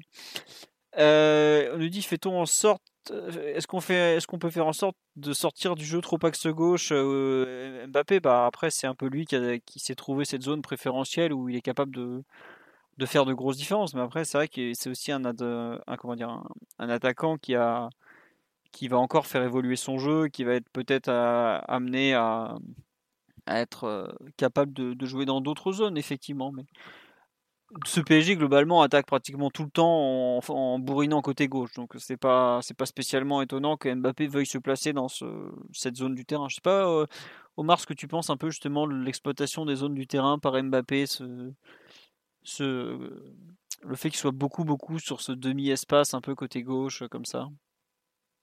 Bah, c'est un peu une zone imposée hein, dans, dans, dans l'équipe actuelle sous sa forme à partir du moment où, où tu décides de, de fixer Cardi que forcément lui va, va polariser l'axe. Euh, à, à, anticiper avec la, le futur retour, enfin l'espéré retour de, de Neymar, à voir comment eux deux se repartiront cette, cette zone-là parce que c'est aussi la, la zone préférentielle du, du Brésilien. Après, enfin, moi, je, je l'ai suffisamment dit. Je pense que on, doit forcer et, définitivement de faire de Mbappé un, un. Je pense que c'est là où il ira au, au, final. Maintenant, ça prendra le, le, temps que ça prendra. Après, euh, neuf, bien entendu, mais pas pas dans une forme très fixe, très positionnelle comme on, comme on peut le voir en ce moment, mais c'est vraiment le, le, champ de son rayonnement qui doit être, à mon avis, plus axial, mais pour ça, faut pouvoir, faut pouvoir le trouver. Là, dans, dans l'équipe telle qu'elle est composée, avec, avec Icardi, à qui tu dois forcément donner du minute, des minutes et son meilleur contexte, je pense que tu peux pas l'utiliser à un meilleur endroit que, que dans ce, ce half space, comme on, comme on dit, gauche. Très bien. Euh, ouais, non, non, bah, on verra. Hein. Après, il est jeune, il a encore le temps d'évoluer. Et puis, comme tu dis, il, semble évident que qu'il finira dans un rôle de plus en plus euh, axial, quoi. Mais bon. Euh, un autre joueur dont vous voulez parler sur le, le match d'hier soir, on a parlé, bon, on a un peu parlé. Enfin, je sais pas. Est-ce qu'il y a un nom, euh, Mathieu, euh, Simon Enfin, Simon, a, tu nous as lancé sur Icardi. Mathieu, il y a un joueur dont, tu, dont tu veux sur lequel tu veux revenir, dont qui t'a un peu plus, bon, plus probablement pas, pas plus? non, mais sinon, c'est vrai que c'est marrant de, voir un peu le contraste euh, face au Barça, et, et c'est vrai que le contexte collectif et et le style de jeu que propose l'adversaire fait beaucoup. Et je pense que si tu compares par exemple les performances de deux joueurs qui avaient été excellents face au Barça, comme Paredes et Keane, et que tu les transposes face à Monaco, tu vois à quel point le contexte et le, le, défi que peut te proposer l'adversaire peut aussi beaucoup jouer dans, dans, la, qualité d'une performance d'un joueur. Keane est forcément partait de moins bas, avait moins d'espace face à lui, et a dû jouer beaucoup plus, beaucoup plus arrêté, beaucoup plus de haut jeu et avec moins de possibilités de faire des différences. Et, et Paredes s'est vu, vu privé de, de relais à la fois entre les lignes et, sur les côtés et a eu une influence beaucoup plus réduite, à devoir toucher des ballons, des ballons assez bas et, et sans, grande influence, sans grande influence sur le sur l'impulsion offensive que, de l'équipe. Donc euh, pour moi, c'est un peu ces deux symboles, en plus de Mbappé évidemment, qui a été le, a été le joueur évidemment avec le, le, plus gros, le plus gros écart entre la performance à, au Camp Nou et celle au Parc hier. Et c'est aussi deux joueurs qui ont vraiment, dans la performance, c'est vraiment ressenti du très bon travail de Monaco qui est allé vraiment aux antipodes de, ce qu'avait fait le Barça face à, face à nous mardi. Donc, euh, ça peut être aussi deux joueurs dont on, dont on peut Je sais pas si vous voulez insister. Oui, oui, moi je Non, non, mais moi j'ai fini. Ah non, non, mais. Pas si vous voulez... Euh, moi j'avoue qu'il y a. Enfin, bah, c'est là où, enfin, aujourd'hui, on se rend compte que c'est pas, enfin, c'est compliqué. Lui, pour le coup, je le trouve vraiment très dépendant des autres parce que bah, le ballon, il faut encore qu'il arrive. Et bon, et encore, je trouve qu'il a tenté de bouger un peu, de, de, faire évoluer les choses, mais par exemple, il a jamais réussi à prendre de, de la vitesse. Enfin, il a jamais réussi vraiment à un peu animer son côté comme il avait su le faire à Barcelone et même comme il a parfois su le faire euh, sur, euh, comment dire, de temps en temps dans d'autres matchs. Mais euh, hier, il n'arrive pas en fait à, créer cette étincelle à partir de rien déjà parce qu'il touche pas beaucoup la balle, mais surtout euh, bah parce qu'il est, il est bien cadré et c'est pas encore un comme c'est toi Simon qui disait tout à l'heure ouais euh, Mbappé il est autosuffisant. Keane c'est pas encore ce genre de joueur mais je trouve qu'il a fait ce qu'il a pu dans un match compliqué. Mais moi, franchement, le match de Paredes hier, euh, ok, Gay Herrera sont nuls, mais Paredes, il a plus de talent qu'eux. Il fait un match encore de merde. Je regrette. Il fait un match de merde. Il n'y a pas d'autre mot. Simon va me sortir toutes les excuses de la Terre encore. On joue à deux à l'heure. Non, on joue à deux à l'heure. d'excuses à donner. Je trouve qu'il fait pas un match de merde. Non, mais on joue à deux à l'heure hier toute la soirée. Euh, à s'envoyer le ballon à gauche, à droite. Euh, mais au bout d'un moment, si tu joues aussi lentement face à une équipe qui se déplace plus vite que toi, si tu fais pas bouger le ballon plus rapidement, si tu prends pas tes responsabilités à tenter d'avancer euh, un peu balle au pied parce que bah t'es es coincé par la passe, mais ouais, voilà bah c'est ça, bah t'attends que le temps passe et on aurait pu jouer deux, jours, trois jours qu'on n'aurait pas marqué, mais au bout d'un moment euh, t'es au milieu du terrain, t'as quand même euh, des responsabilités un petit peu. Je veux bien admettre que y a pas de solution de passe, y a pas ci, y a pas ça, mais au bout d'un moment tu défends pas, t'es pas en mesure de trouver des passes Mais tu fais quoi alors? T'attends que le temps passe, que tu touches le ballon, t'attends, tu un coup à gauche, un coup à droite. Mais franchement, je regrette. C'est pas suffisant pour un joueur de ce statut-là. C'est pas suffisant. Ouais, on me dit c'est son rythme de jeu. Mais on va pas jouer tout le temps des matchs où il est dans un fauteuil, où il a besoin de, de, de ci, de ça. Je regrette. C'est pas, pas suffisant pour un joueur quand même qui est international, qui est de loin le meilleur joueur hier au coup d'envoi par rapport aux deux autres. Alors je comprends que il n'est pas aidé non plus par le contexte, mais on peut pas se contenter d'un joueur de contexte au bout d'un moment. C'est pas pas suffisant. Il a pas de. Je regrette. Il a ouais. Enfin même des. Enfin je crois combien de passes vers l'avant il a réussi en première mi-temps? Je crois que c'est 3 ou, un truc du genre. Alors ok il n'est pas aidé par les deux autres qui sont pas très très bons, mais il n'y a pas, pas un truc tout bête. Combien de fois il a été en mesure d'ouvrir sur un côté, notamment vers euh, Florenzi ou, ce genre de choses. Bah, je regrette, c'est pas suffisant. Même sous pression, dès qu'il était un peu pressé, c'était catastrophique. Non, pour moi, s'il fait un match pour un joueur auquel on donne un statut pareil, mais qui est largement, largement insuffisant. Quoi.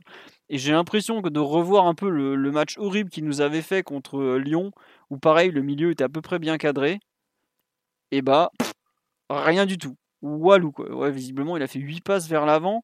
Ouais, arrêtez de me dire qu'il avait aucune solution parce que on jouait quand même. Il y a des, on a eu des moments où il était avec 6 ou 7 joueurs devant lui. Il y avait des solutions de passe. Alors certes, ça le faisait peut-être pas rêver, mais il y avait moyen de faire vivre le ballon de façon beaucoup plus rapide, beaucoup beaucoup plus rapide, et de pas se retrouver dans cette espèce de semi-rythme où en fait il n'y a pas de rythme, où tu attends que le temps passe et où tu fais des, des passes à gauche, à droite. Excusez-moi, pour faire ça, vous preniez Stambouli, c'était la même chose. Mais euh, il y a peut-être un manque, il a probablement souffert du manque de disponibilité, de solution des autres, mais au final, euh, il peut pas se contenter de ça. Il peut, enfin, même, il peut pas, on peut pas, et globalement, c'est pas normal de se retrouver à jouer ce genre de football, quoi. Là, on, dirait qu'on joue un football des années, ou alors on joue un football sud-américain euh, qui a qu'un rythme, euh, qui ne n'accélère pas, ne n'est nullement déséquilibrant. Hier, on a joué une équipe de Bundesliga, par exemple. Clairement, l'AS Monaco version Kovac, pour moi, c'est une équipe de Bundesliga. Intensité défensive, déplacement, physique au top. C'est vraiment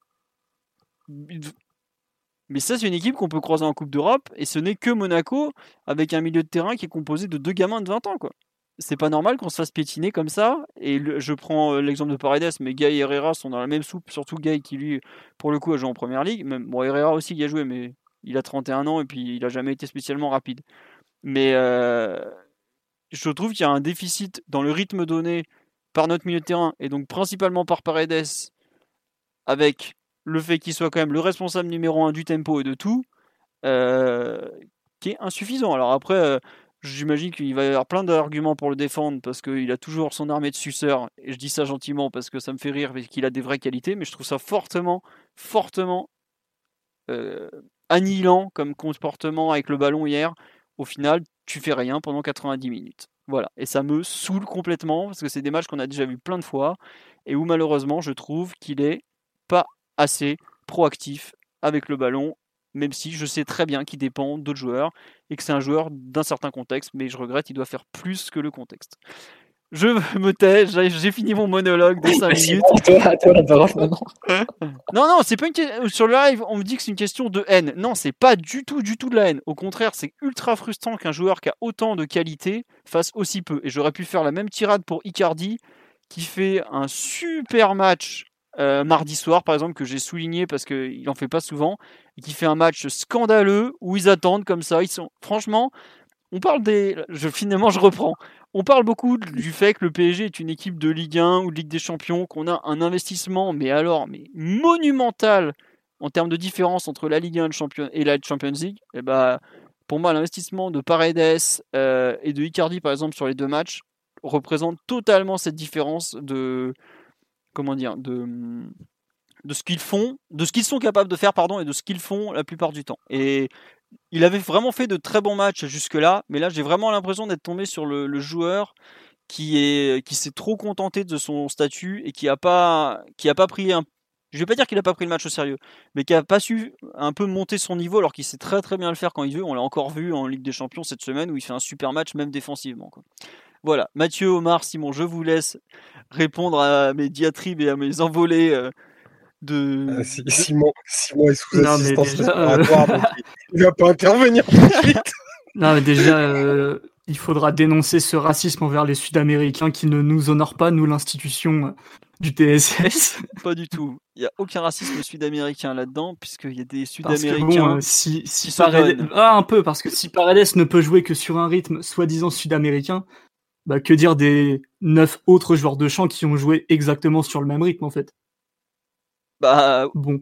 Mais eux, ils sont. Attends, Simon, tu me dis, en permanence, ouais, il faut... c'est un playmaker, faut faire ci, faut faire ça. Au, au bout d'un moment, si les autres, t'arrives pas à les faire courir, t'arrives pas à les utiliser, tu es un playmaker de quoi? Enfin, je regrette. À un moment, si tu assumes le profil du joueur, et je sais que avec son ballon, il fait son, il fait son match hier. Ah bah. Il touche tous les ballons, il rend presque aucun ballon sous pression, il y en a un à la cinquantième, je crois. Euh, là où je suis un peu déçu de sa rencontre, c'est sur l'utilisation des côtés. D'habitude, il est plus précis et il déclenche plus vite. Là, on voit que euh, y a eu une baisse soit de forme, soit de motivation parce que euh, les ballons vers Kurzawa et Florenzi étaient un peu moins un peu moins ajusté qu'à l'accoutumée. Ça, je suis bien d'accord, ça a été euh, un des problèmes de l'animation. Mais en vérité, dès qu'il y avait une option vers l'avant, il jouait vers l'avant. Euh, dès qu'il pouvait jouer en une touche, il jouait en une touche. Euh, enfin voilà, quoi. Lui, comme les autres, a souffert d'une équipe qui était pas très bonne. Lui, comme les autres, a pas fait son meilleur match. Après que tu fasses un monologue de 7 minutes sur lui pour nous expliquer qu'il a été kata et la honte internationale, non, là, je comprends pas. À ce moment-là, on peut le faire sur absolument tous les joueurs. Et euh, ils ont pas des tous joueurs qui soi-disant ont des réputations de joueurs intenses et rapides, qui en fait euh, ne sont presque jamais. Quoi. Donc bon. Ben non, mais je suis évidemment qu'il est, pas plus mauvais que Guy Herrera. Mais enfin, si t'en es à attendre la même chose de Paredes que de Guy Herrera, c'est moi je trouve ça grave à ce moment-là. C'est chaud pour le, statut du joueur quand même. Enfin, Guy est un, est un joueur archi limité qu'on voit maintenant depuis des années, qui est, en plus qui est, quand même pas dans une très bonne période depuis maintenant un long moment. On l'a globalement perdu depuis presque un an. Paredes, c'est le meilleur Parisien du mois de janvier, par exemple. Et même du, enfin depuis que Pochettino est arrivé, c'est limite le joueur numéro un de l'équipe. Et je trouve que son rendement hier, il, est archi insuffisant par rapport à ce qu'il sait faire quand même. On est d'accord, enfin, tu peux ne pas être d'accord sur le fait que il n'est pas responsable du rythme. Mais Enfin, c'est un peu le relais de Pochettino sur le terrain. C'est lui qui dicte le, plus de choses, surtout quand Verratti est pas là. C'est pour ça que je ne comprends pas comment on peut se contenter de, ce match d'hier. Vraiment, pour moi, c'est typiquement le match où il est insuffisant au possible et qui malheureusement euh, montre une nouvelle fois euh, bah, que c'est un, joueur qui, quand il faut vraiment se faire mal et qu'il n'est pas forcément présent au coup d'envoi, parce que je trouve que, enfin, comme les autres, hein, là pour le coup, comme les autres, il n'arrive pas à re-rentrer dans son match, quoi. Et ça, vraiment, ça, ça, me saoule profondément. Après, je, je me tais, je laisse euh, Mathieu et, Omar compléter sur un peu la, peut-être la, la, façon dont le match de Paredes peut être lu, quoi. Ou toi, Simon, si tu veux le défendre encore, vas-y, n'hésite pas. Hein. Moi, j'ai été très dur avec lui. Non, non, mais j'ai un peu de mal à, comprendre, à comprendre ta sévérité. Je sais pas, par exemple quand on perd à Lorient et qui fait un, match euh, correct sans plus euh, avec une équipe qui avait très très peu de rythme et Danilo au milieu à côté. Ah, enfin, j'ai vu personne lui tomber dessus spécialement alors que Enfin, alors qu'hier, euh, c'est un match à peu près similaire, sauf que évidemment, Monaco t'a donné beaucoup moins d'opportunités de jeu que qu'une équipe comme Lorient où tu t'avais pas les mêmes joueurs non plus. À Lorient, il y avait encore il y avait qui tu veux, tout ça, et Neymar bien sûr. Donc le, fait que ce soit peut-être lui le joueur le plus handicapé par la manière dont l'équipe va jouer au coup d'envoi, parce que c'est un joueur de verticalité et de, et de jeu entre les lignes, non pas pour s'y placer, mais pour distribuer. Le fait que Monaco et Kerrera te permettent pas ça, et le fait que Monaco contrôle parfaitement la profondeur. Enfin, est-ce que hier on a vu une passe de, de Paradès vers euh, de vers Mbappé en profondeur? Aucune. C'est pas parce que les deux joueurs ils avaient pas envie c'est parce que Monaco t'a empêché de le faire. Enfin, à un moment donné, tu vois, c'est des trucs qui, qui me paraissent logiques et je comprends pas qu'on tombe sur lui plus que d'autres. Ou, enfin, soi-disant, on en attendrait beaucoup plus parce que ce serait un joueur formidable. Bon, il y a un staff qui nous a expliqué pendant un an et demi que c'était à peine le 19e homme, quoi. je, je sais pas trop. il est titulaire en tout le feuille de 8 quand même. Si, bon, je suis d'accord qu'il y a eu des moments où ça a été plus compliqué, mais tu vois, le, je trouve que les, les montagnes russes euh, tuchéliennes avec Paredes correspondent assez bien à ces matchs. Tu vas de très bon à qu'est-ce qu'il a fait, puis re-moyen, re-très bon. Euh, vraiment, son manque de, de, continuité, je le trouve ultra frustrant au final. Mais j'arrête d'en parler parce que je, je, suis probablement pas très objectif tellement je, ce joueur est capable de, de me frustrer. Omar ou Mathieu sur le, le, match de Paredes hier, vous êtes plus euh, Argentine, euh, Malouine, Angleterre euh, Où en êtes-vous dans la guerre autour de Paredes? Oui Mathieu, vas-y. Non, mais on va, je ne me permettrai pas de trancher votre, votre duel, mais ça, genre, euh, je laisse ça au président de l'équipe du soir, Omar, qui, euh, qui, qui, qui, tranchera et qui désignera le vainqueur euh, juste après. Mais non, de toute façon, c'est vrai que ça, ça désigne bien un peu le, les courants et d'appréciation autour de Paredes. Ça montre bien le joueur clivant qu'il est, et donc je ne prendrai pas position.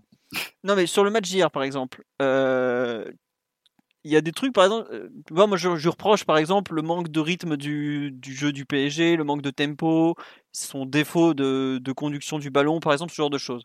Toi, tu non, mais Paredes, je pense pas que c'est un... non, c'est pas un joueur qui va qui va mettre un rythme continu au, au match. Mais ça, on a, on a déjà fait les, les débats et je pense qu'on est à peu près d'accord sur le profil du joueur.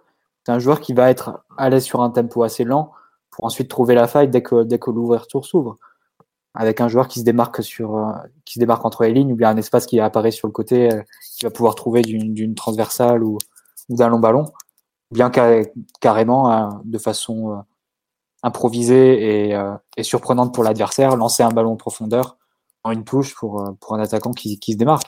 Ça c'est un peu je dirais que Paredes c'est pas un joueur de rythme continu c'est un joueur de changement de rythme.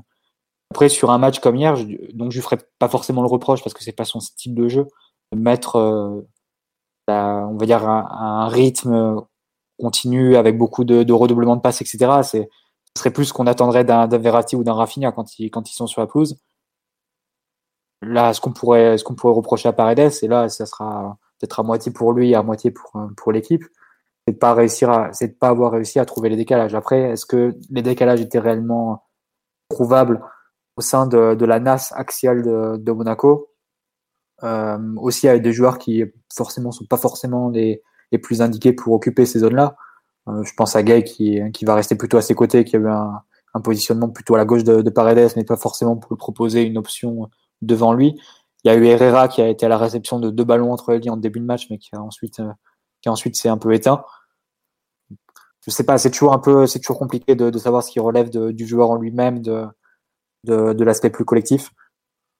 Mais bon, après, c'est vrai que sur un match, sur un match comme hier, c'est clair que c'est un joueur qui a fait moins de différence par la passe que ce qu'il a fait sur les autres matchs. Après, libre à chacun d'en faire l'interprétation qu'il voudra et, de dire si ça correspond plus ou c'est plus de la, de la responsabilité d'un Paredes sur un match comme hier ou bien du peu d'espace que laissait Monaco et du peu de, de démarquage qu'ont proposé ses coéquipiers. Ça, c'est toujours très compliqué à trancher. Ah, je te l'accorde totalement. C'est pas, enfin, c'est un peu la fait la poule là sur le, le match d'hier. Euh, bon, Omar, est-ce que tu tu veux euh, tu veux t'insérer euh, entre l'expatrié et l'enfant terrible? Non, je, je, je, vais, je, vais, je vais pas je vais pas endosser le rôle de président qu'a voulu me donner Mathieu. Allez, Omar. Je t'encherai pas, mais moi c'est sûr. Il faut assumer. Hein. Même pas en rêve. Euh, J'aurais voulu par contre que, que Paredes ait plus le ballon pour le coup.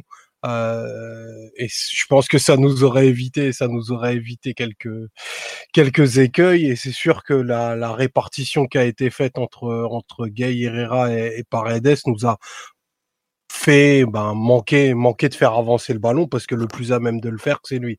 Après, euh, je pense que Mathieu a, employé le mot, le mot juste pour qualifier Paredes. Paredes, c'est un joueur un peu comme Pastore, c'est un joueur discontinu. C'est-à-dire qu'il est capable de coups d'éclat et de et de périodes où il va avoir moins d'influence sur le match, mais qui en une patte, en, en, en un bon coup d'œil, est capable de enfin de retourner les rencontres. C'est juste que hier cette occasion s'est pas présentée et j'ai pas trouvé euh, Paredes hier aussi mauvais que ce que, que, le, que le portrait que tu en as dépeint. Bon, j'ai je, j'ai cru comprendre que tu en avais gros sur la sous, la cafetière depuis quelques temps. Non, je grossis volontairement le trait pour la blague, mais franchement, je l'ai pas trouvé hier. Euh, enfin, on l'a déjà vu beaucoup, beaucoup moins bon que, que ce qu'il n'a été en, en ce moment. Hier, je pense que voilà, c'est quand même un joueur qui a enchaîné euh, toutes les rencontres depuis depuis l'arrivée de, de de Pochettino qui qui me démontre une vraie fiabilité au moins physique. Donc c'est c'est c'est aussi à mettre à son crédit. Et euh, si sur les neuf matchs euh, hier et sa plus mauvaise performance, c'est dire qu'il a quand même sacrément rehaussé les standards par rapport à, à ce qui était euh, le cas de ses performances pendant les pendant les derniers mois. Donc il faut il faut laisser du temps du temps à ce à ce jeune, il donnera encore sa meilleure version. Voilà. Ah Sinon, le chèque, tu connais mon adresse. Non, là où je, te rejoins, c'est que effectivement c'est son plus mauvais match depuis le, début de l'année. Et ça, pour ça, c'est quand même plutôt une bonne chose parce qu'on l'a vu faire bien pire dans d'autres situations. Mais après, moi, où je, ce que je trouve frustrant, c'est que c'est un peu dans ce genre de match où j'attends qu'il qu'il devienne vraiment un, un, peu un leader du, du milieu de terrain. Parce qu'il n'y a pas de Verratti, si on prend la nouvelle hiérarchie, c'est lui le milieu numéro 2, voire même numéro 1, vu que, vu que Pochettino en fait un, joueur très important. Et malheureusement, c'est là où je trouve ça frustrant parce que bah, je vois pas des attitudes d'un milieu numéro 1 euh, dans son match d'hier. Alors, je suis d'accord que le, le, profil, le contexte du match est, est très compliqué pour lui. Pas beaucoup d'espace, des coéquipiers qui, sont, qui se qui se démarque pas forcément, mais je vois pas non plus l'âme d'un leader de milieu de terrain qui, à mon sens, devrait commencer à apparaître euh, après quand même neuf titularisations. Alors peut-être justement a-t-il payé euh, son surplus de, minutes jouées, mais c'est vraiment moi le. Je trouve qu'il y, a, je vais pas dire qu'il y a une fuite de responsabilités, mais on n'en est quand même pas, pas super loin. Disons que s'il n'y avait pas un peu les autres pour, euh, pour, pour, pour dire bon, euh, il n'a pas été aidé, je, pencherais vraiment pour ça. Après, ce n'est qu'un match. Après, tu sais, Philo, c'est un joueur qui évolue à 50 mètres du but adverse. C'est mm. toujours un peu délicat de, faire ce type de, conclusion parce que après tout, on faisait. Je sais plus si c'est toi qui évoquais ce match-là ou si c'était quelqu'un sur le live et qui faisait la comparaison avec le PSG Toulouse de le 0-0 sous Emery juste après le Barça. Moi, après tout, ce match-là, il y avait Thiago Motta. C'est vrai. Et on n'avait pas créé plus d'occasions que ça. Et Thiago Motta, tu, on sait à quel point c'est un autre joueur que Paredes, encore plus dans la faculté à mettre du rythme et, pour le coup à redoubler les passes et à créer du, mouvement autour de lui. Le PSG avait, tout, a été, avait été aussi tout autant inoffensif. Donc euh, c'est toujours un peu, un peu délicat à, juger ce qui relève de, la responsabilité d'un joueur qui évolue malgré tout à 50 mètres du but adverse. C'est sûr que Paredes, on, il nous a habitués à créer des décalages même dans cette position basse. Mais oui.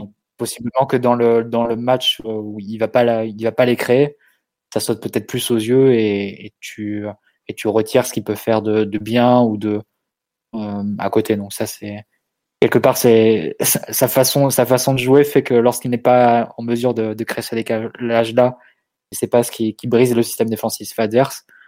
Euh, ça se, voit autant que, pour un joueur qui réussirait une passe vers l'avant euh, alors qu'il n'est pas habitué à la faire. Bah, c'est surtout que lui, c'est sa, force. Il a une capacité à, trouver des ouvertures là où, où que les autres ne savent pas faire. Donc euh, quand il les fait pas, bah, je, trouve qu'il perd beaucoup de son, son, intérêt, quoi, tout simplement. Bon, après, je suis probablement trop dur avec lui aussi parce que c'est, comme tu l'as dit, c'est un joueur euh, frustre, enfin très clivant et Moyer qui m'a beaucoup frustré, par exemple. Oui, Omar, tu veux rajouter quelque chose? Oh, Je voulais juste te dire que tu es un peu le, le paredes des prestations individuelles. Après, euh, 15 minutes sur Florenzi euh, mercredi. Aujourd'hui, 20 minutes sur Paredes. C'est vraiment, tu, tu, nous prends toujours à, à contre-pied. Ah, bah, il y aurait, je crois, de faire 15 minutes sur Florenzi hier en plus. C'est ça le truc. aujourd'hui, c'est plutôt aujourd'hui qu'il faut les faire les 15 minutes. mais on va pas. Pour Florenzi, il a vu Caio Enrico, il a pris 5 mètres en 5 mètres. Il était là, genre, mais reviens, Caio, je suis gentil, moi. Ah, mais si Florenzi était colombien, Philo aurait été raciste avec lui aussi. Hein. Il, il s'est cru au, au millionnaire de Bogota, ce nul. Je regrette, mais bon. Un jour, faudra, un jour, faudra revenir sur la, la légende du tacle Mario Yepes et le fait qu'il savait pas défendre. Mais bon, ça c'est autre chose. non, plus sérieusement, il y, a il y a un autre joueur dont, dont vous voulez parler. On a évoqué un peu bah, la défense centrale tout à l'heure. On a évoqué euh, Paredes longuement, euh, Mbappé, un peu le, le match de, de Keane, si je me souviens bien, Mathieu. Bon, est-ce que vous voulez parler des matchs de Gay Herrera ou malheureusement euh, on n'a pas envie d'en parler parce que il y a déjà des, des larmes qui coulent sur nos joues. Non, juste pour finir, un dernier joueur ou pas? Ou- Oui, Omar, oui. Toi, tu sembles vouloir parler de quelqu'un. Non, il y a, enfin, je Ah oui. sais pas si. Non, vas-y, euh, Oui. Omar. Non, non, il y a Mathieu qui disait non, que disait qu'il fallait parler de la, un peu du. C'est vrai que c'est presque le premier match, enfin le premier match significatif de Rafinha avec Pochettino quand même, qui a, qui a joué 35 minutes. C'est, le- c'est- enfin, je sais pas si on se rend compte. Ouais, euh, tu as raison, Mathieu. Tu dis, il a doublé son temps de jeu. Tu, tu veux en Mathieu, reparler un peu ou Ton micro, Mathieu, vas-y, je t'en prie, partage. Non, mais c'est vrai que le, C'est Rafinha, pour toi, Rafinha, au revoir. ouais, ouais, après m'avoir fait passer pour un raciste anti-argentin, anti-colombien, euh, laissez Omar parler de, de Rafinha, vous allez voir. Omar, tout ce qui est hispanophone. Il y a lien avec l'Espagne. Non, non, mais je t'en prie, vas-y, par- partage. Non, et mais puis je pense que Plus sérieusement, mon ouais, avis. hein. sur le match de, de Rafinha hier, c'est vrai que c'est la première fois qu'on le voit sous Pochettino et c'est intéressant juste pour, euh, pour lancer un peu le thème de voir qu'il est rentré peut-être un cran plus bas que ce qu'on l'avait euh, que ce qu'on l'avait vu lors de sa précédente entrée contre Nîmes, c'était, c'est ça? Ouais, je crois que c'était Il est, Nîmes, il hein. est rentré un peu comme relayeur droit, Ouais, c'est ça. euh, avec Verratti relayeur gauche et euh, Paredes puis Danilo en, en tant que numéro, numéro 6. Moi, Ce qui m'a frappé sur le match de, de Rafinha, c'est qu'il a touché énormément de ballons. C'est que tu l'as beaucoup, beaucoup vu avec le ballon, mais avec très peu de, de décalage ou, et très peu de, de rythme qu'il a su créer. Je pense qu'il il a été très volontaire, qu'il s'est beaucoup proposé, mais il a malgré tout pas réussi. Il a un peu échoué, euh, comme ses, partenaires avant lui et, euh, en même temps que lui, euh, pour parler de Verratti, à créer du rythme, à créer du, mouvement autour de lui. Donc c'est à la fois ça dit ça beaucoup de bien de, l'organisation de Monaco qui a, réussi à nous bloquer à la fois avec des profils pardon beaucoup plus plats Herrera et et, et et, même avec Rafinha du coup Tu veux qu'on Je- te la hein, parole On a déjà eu Euh. deux, trois soucis de santé au cours de podcast, mais c'est bon, ça va aller Monsieur le cambrioleur, il faut lâcher la gorge de Martinelli là. non, là, euh, là on m'empêche de parler de Raphaël Alcantara, c'est c'est très dommageable. Et non, mais malgré tout, il n'a pas réussi à mettre, mettre, mettre du rythme malgré beaucoup de ballons touchés. Ouais, euh, Simon, sur l'entrée de, de Rafinha, que... c'est de mémoire, c'est toi qui disais euh, tout à l'heure dans le podcast, ou Omar, je sais plus, que c'est pas lui qui allait quand même changer la phase d'un match pareil. Non, je crois que c'était Omar. Euh, ton, avis sur cette entrée la- un peu, ouais. peut-être? Pas grand chose à dire en réalité. Il est rentré. Déjà, il s'est mis assez bas sur le terrain. Euh, Pochettino l'avait un peu mis comme joueur avancé du double pivot aux côtés de Danilo quand il entre. Et j'ai pas trouvé super bon. Alors euh, oui, il y a des moments où il est capable de, combiner un peu, d'échanger des ballons avec Verratti. Mais là, c'était typiquement ce dont le match n'avait pas besoin en fait. Euh, là, il fallait euh, fallait des joueurs un peu pour renverser la situation, pour apporter l'étincelle, pour faire douter un peu Monaco en fin de match, surtout que eux, pour le coup, ils commencent à cumuler beaucoup de minutes à haute intensité où Verratti et Rafinha sont rentrés très frais en, en deuxième mi-temps, donc il y avait ce petit avantage-là aussi à, à exploiter. Ça n'a pas été le cas. Euh, Verratti a été un peu plus convaincant, forcément, c'est un tout autre joueur. Mais pour Rafinha, non, j'ai pas trouvé son entrée très utile, très convaincante, et je me dis pas, euh, ah oui, là, il a fait une différence, on a retrouvé le, le relayeur offensif qu'il est censé être, qui est capable de, de, de, jouer haut, de tenir le ballon haut, de combiner dans des zones euh, où il y a très peu d'espace. Et à mon avis, au niveau de, au niveau de la hiérarchie, ça n'a pas fait douter Pochettino. Je suis pas sûr que, que ce soit été euh, une entrée très convaincante de sa part. Pour Après, je euh, pense que son, son entrée, elle avait beaucoup de sens parce que malgré tout, je pense que son entrée, elle avait du sens parce que et surtout en même temps que Verratti, il passait avec un profil de joueur qui allait beaucoup, euh, enfin, se faire des passes entre eux, beaucoup toucher la balle et forcer, forcer, forcer du coup euh, l'adversaire à se livrer un peu. à- Ouais, c'est ça, c'est deux joueurs sur la qui, qui aiment bien défier la densité, mais même, euh, même là, à part euh, une action où en plus il se fait mal un peu euh, et il perd le ballon euh, bêtement euh, sur une percée euh, côté droit. C'était côté droit qui, se projette un peu. J'ai pas vu de justement. ah, mais je suis d'accord avec toi. Hein. Capacité réelle ou supposée qu'il a à défier le dernier tir. Quoi. Je suis d'accord avec toi et ça a été un peu ma surprise de, de voir que la situation ne s'arrangeait pas plus avec, avec Verratti et Rafinha sur le terrain. pour le coup, je m'attendais vraiment à ce que voilà, Monaco soit Chouameni et Fofana soient un peu obligés de sortir de se livrer face à, face à Verratti et Rafinha et donc d'ouvrir des portes dans leur dos. C'est quelque chose qu'on a. Je pense aussi que c'était aussi l'idée avec l'entrée de Draxler, avec à la place d'Icardi, d'avoir un joueur en plus qui, serait capable d'occuper cette zone-là. Euh, si jamais Verratti et Rafinha réussissaient à, à tirer à eux des, les milieux monégasques et, donc à libérer de l'espace dans leur dos. Et c'est une option qu'on n'a pas réussi à exploiter non plus. Donc ça, ça reste ça reste très décourageant après un match comme celui-ci parce que concrètement, tu as essayé plusieurs options et il n'y en a aucune qui a été, convaincante et qui, qui t'a permis de créer du danger avec euh, une fréquence euh, ne serait-ce que acceptable. Donc, euh, c'est oui, du sort de, de ce match-là avec pas beaucoup de, de, points positifs parce que même l'entrée de, de Rafinha et Verratti n'a pas, pas supposé un plus. Après, c'est vrai qu'il y a deux bémols, c'est que le match à, à 0-2, il est fortement dans la, dans la besace de Monaco déjà, avec une équipe qui a confiance et qui, qui sait qu'elle est capable de tenir ce, ce résultat encore 20-30 minutes.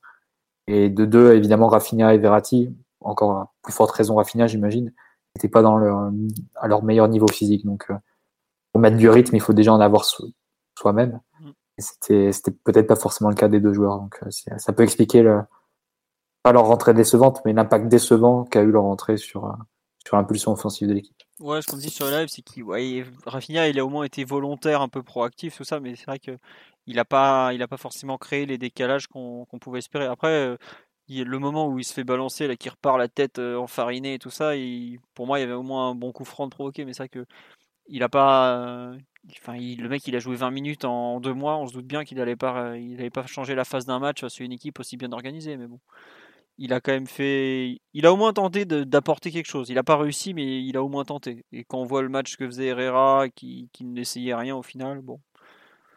Après, c'est vrai qu'on peut. Est-ce que c'est compliqué de le faire, le faire débuter? Oui, euh, parce que bah, il a, il avait pas, il avait pas beaucoup d'essence dans le moteur. Et c'est compliqué de mettre au coup d'envoi un joueur dont, dont tu peux pas attendre plus, plus de, en gros, 45 minutes au mieux, quoi. Euh, c'est un peu comme ça. Omar, tu rajoutais quelque chose sur l'entrée de Rafinha ou, ou pas? Non, rien du tout. Voilà. Euh, non, mais Simon, les, les, genoux de Rafinha vont bien. Euh, c'était il y a, il y a longtemps qu'il a été blessé, le pauvre. C'était quoi, il y a un an et demi, deux ans bah, Il court plus très vite depuis. Il n'a jamais été spécialement rapide non plus, si je si je, si je me trompe pas. Ça a toujours été un joueur qui, qui était plus sur la technique que l'explosivité, malgré tout, non? Non, en fait, que, que, là, tu parles d'un truc que, que j'ai dit en privé, parce que les gens doivent pas comprendre ce qu'on dit. Mais c'est un peu le, euh, ce qu'on disait avec le fait la poule. C'est-à-dire que Rafinha, on peut dire qu'on lui a donné peu de minutes et qu'il a pas de rythme et que c'est compliqué d'en attendre énormément. Mais en vérité, là, son état physique, depuis que Tourelle est parti, je sais pas s'il est en état qu'on lui donne beaucoup de minutes, en fait, ce, joueur.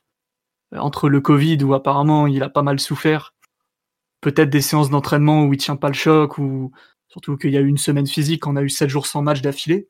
Je me pose des questions quand même, parce que Rafinha, si Pochettino l'utilise pas, j'imagine qu'il y a des raisons, parce qu'il n'y a pas de, on n'a pas eu euh, vent de, de problème entre les deux hommes, donc j'imagine que c'est uniquement sportif et, physique.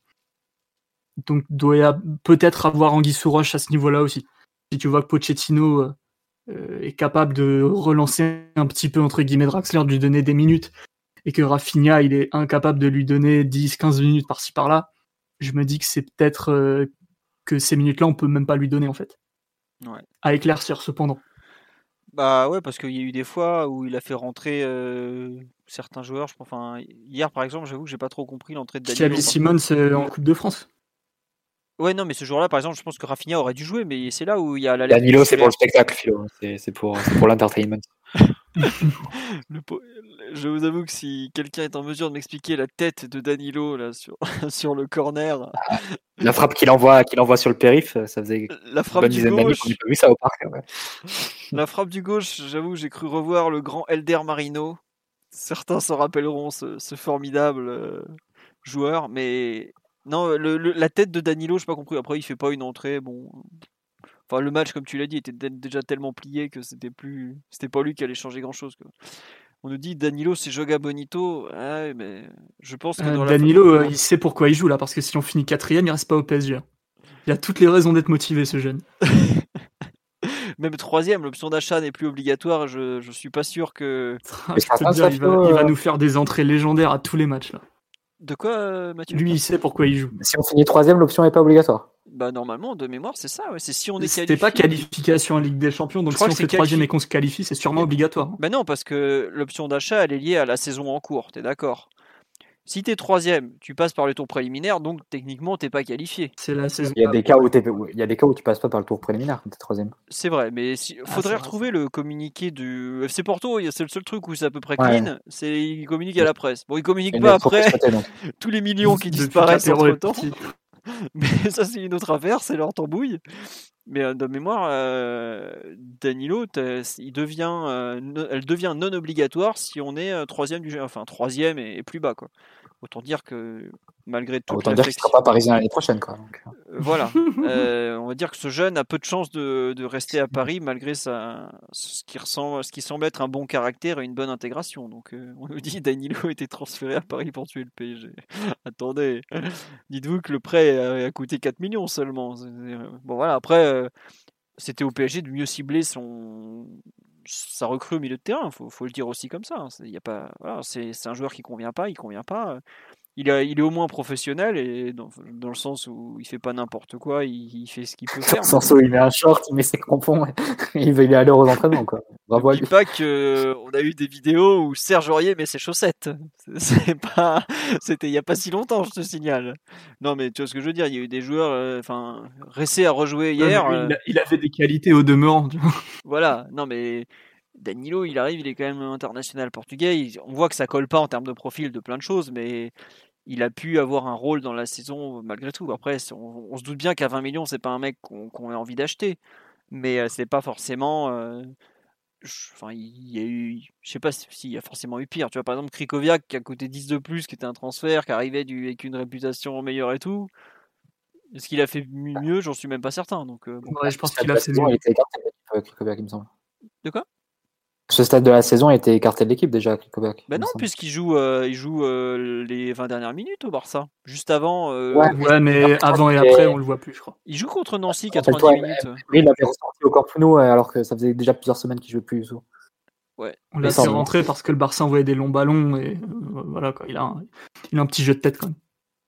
Bah, on verra. Enfin bref, toujours est-il que Danilo, je suis pas sûr que. Faudra voir si, par exemple, dans les, dans les prochaines semaines, faudra regarder si Danilo joue plus que Rafinha. Je pense que ça peut être intéressant de voir l'évolution des temps de jeu, parce que là, Rafinha a eu un temps de jeu un peu, un peu, comment dire, euh, un vrai temps de jeu.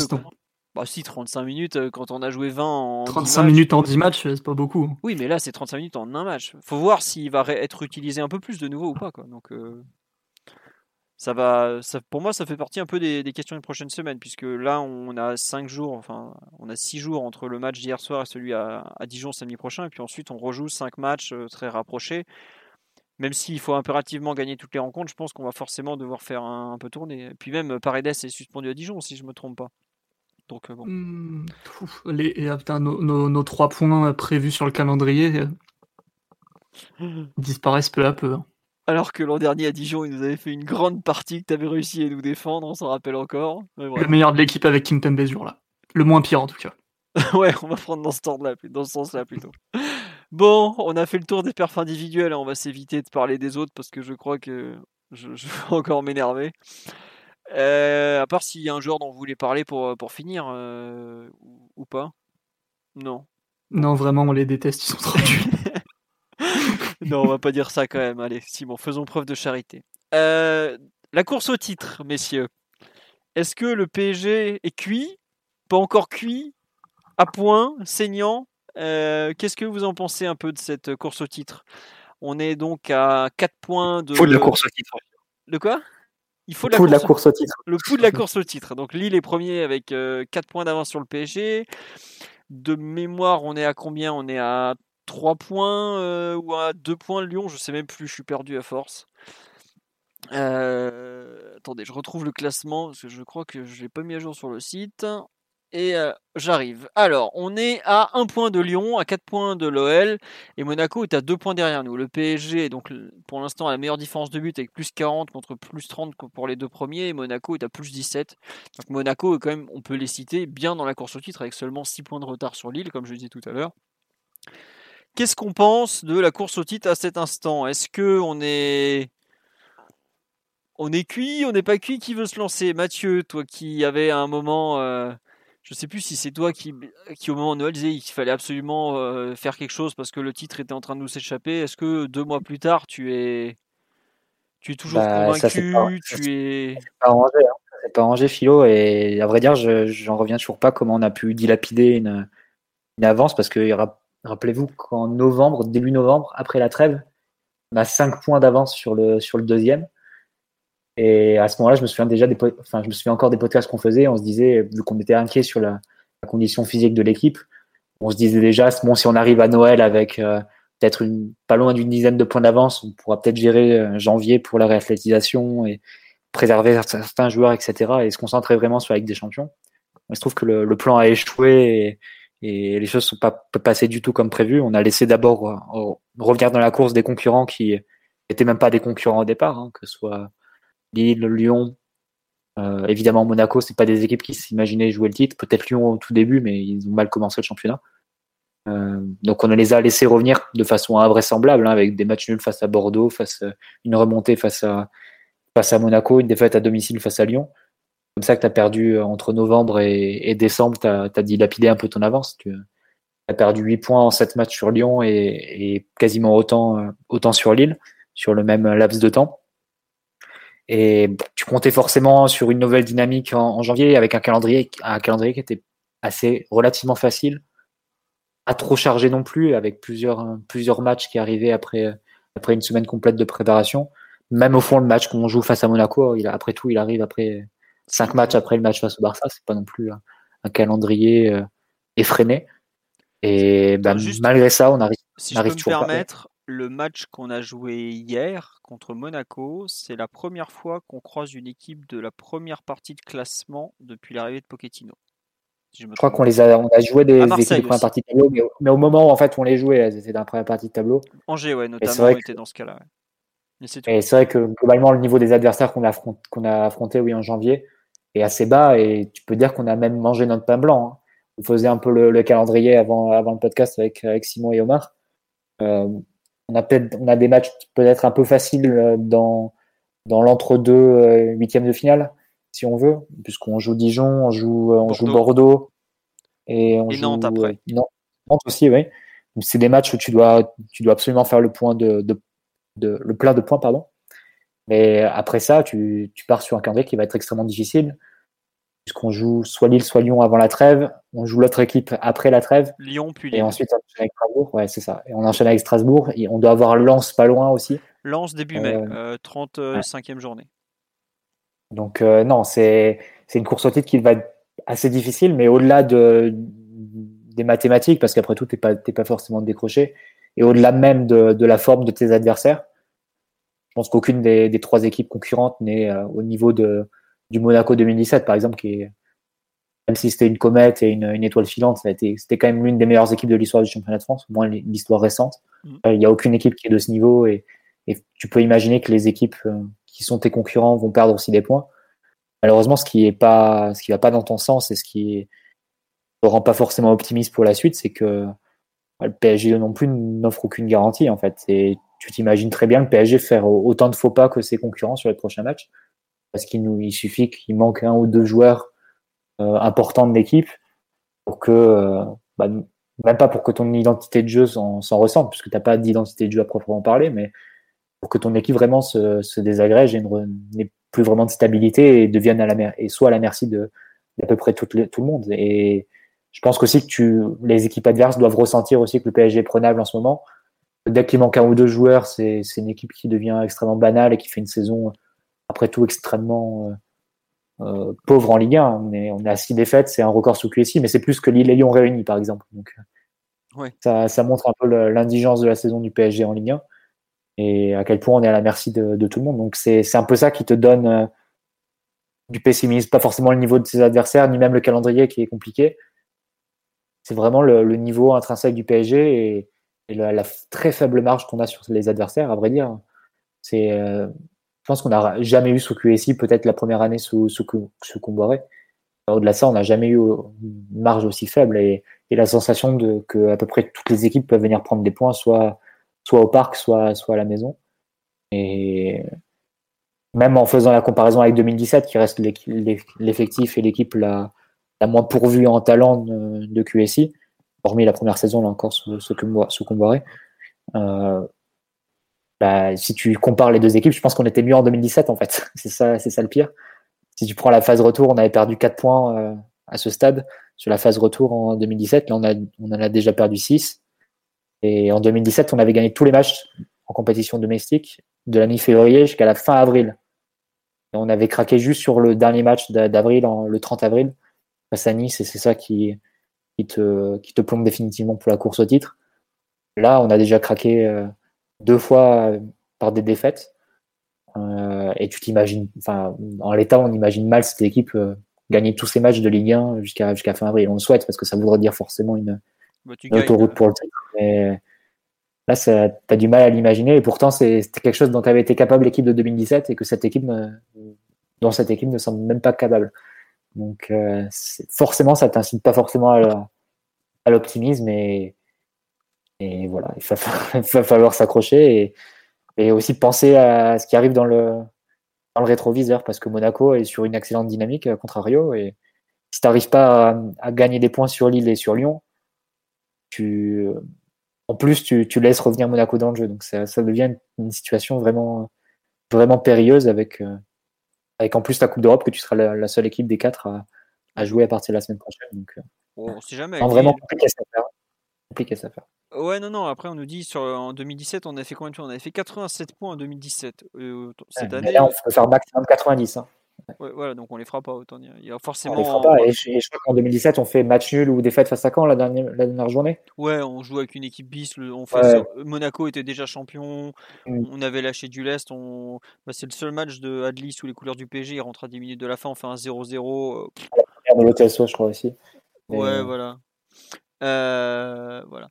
Euh, Simon ou Omar, sur, la, sur un peu cette course au titre, vous partagez les inquiétudes de Mathieu un peu entre le calendrier, le fait qu'on joue pas bien? Euh, Je sais plus ce que tu as déjà cité d'autres, Mathieu, comme qui va pas dans notre sens, mais je sais pas, Simon, toi, qu'est-ce que tu en penses à ce niveau-là? J'en pense que c'est pas cuit, mais le moment de vérité approche. Hein. Parce que au-delà de tous les problèmes qui ont été très bien rappelés par Mathieu, et le bilan à l'heure actuelle, c'est aussi que l'équipe dégage pas la sensation que le titre est une priorité absolue en fait. C'est un peu le problème de ce PSG là qui euh, qui est pétri de, talent mais aussi d'irrégularité, de moments avec, de moments sans, d'états de forme un peu compliqués, d'états physiques un peu compliqués aussi. Mais t'as pas la sensation que l'équipe euh, a vraiment lancé sa course au titre en fait. Alors que ça pend au nez de se faire rattraper, voire de se retrouver un peu dans le décor depuis des semaines, pour pas dire des mois et t'as pas l'impression que au coup d'envoi de, chaque match on est on est prêt à y aller pied au plancher pour euh, euh, pour sécuriser le championnat quoi. On n'a pas en tout cas entre les euh, dents, hein, ça c'est sûr.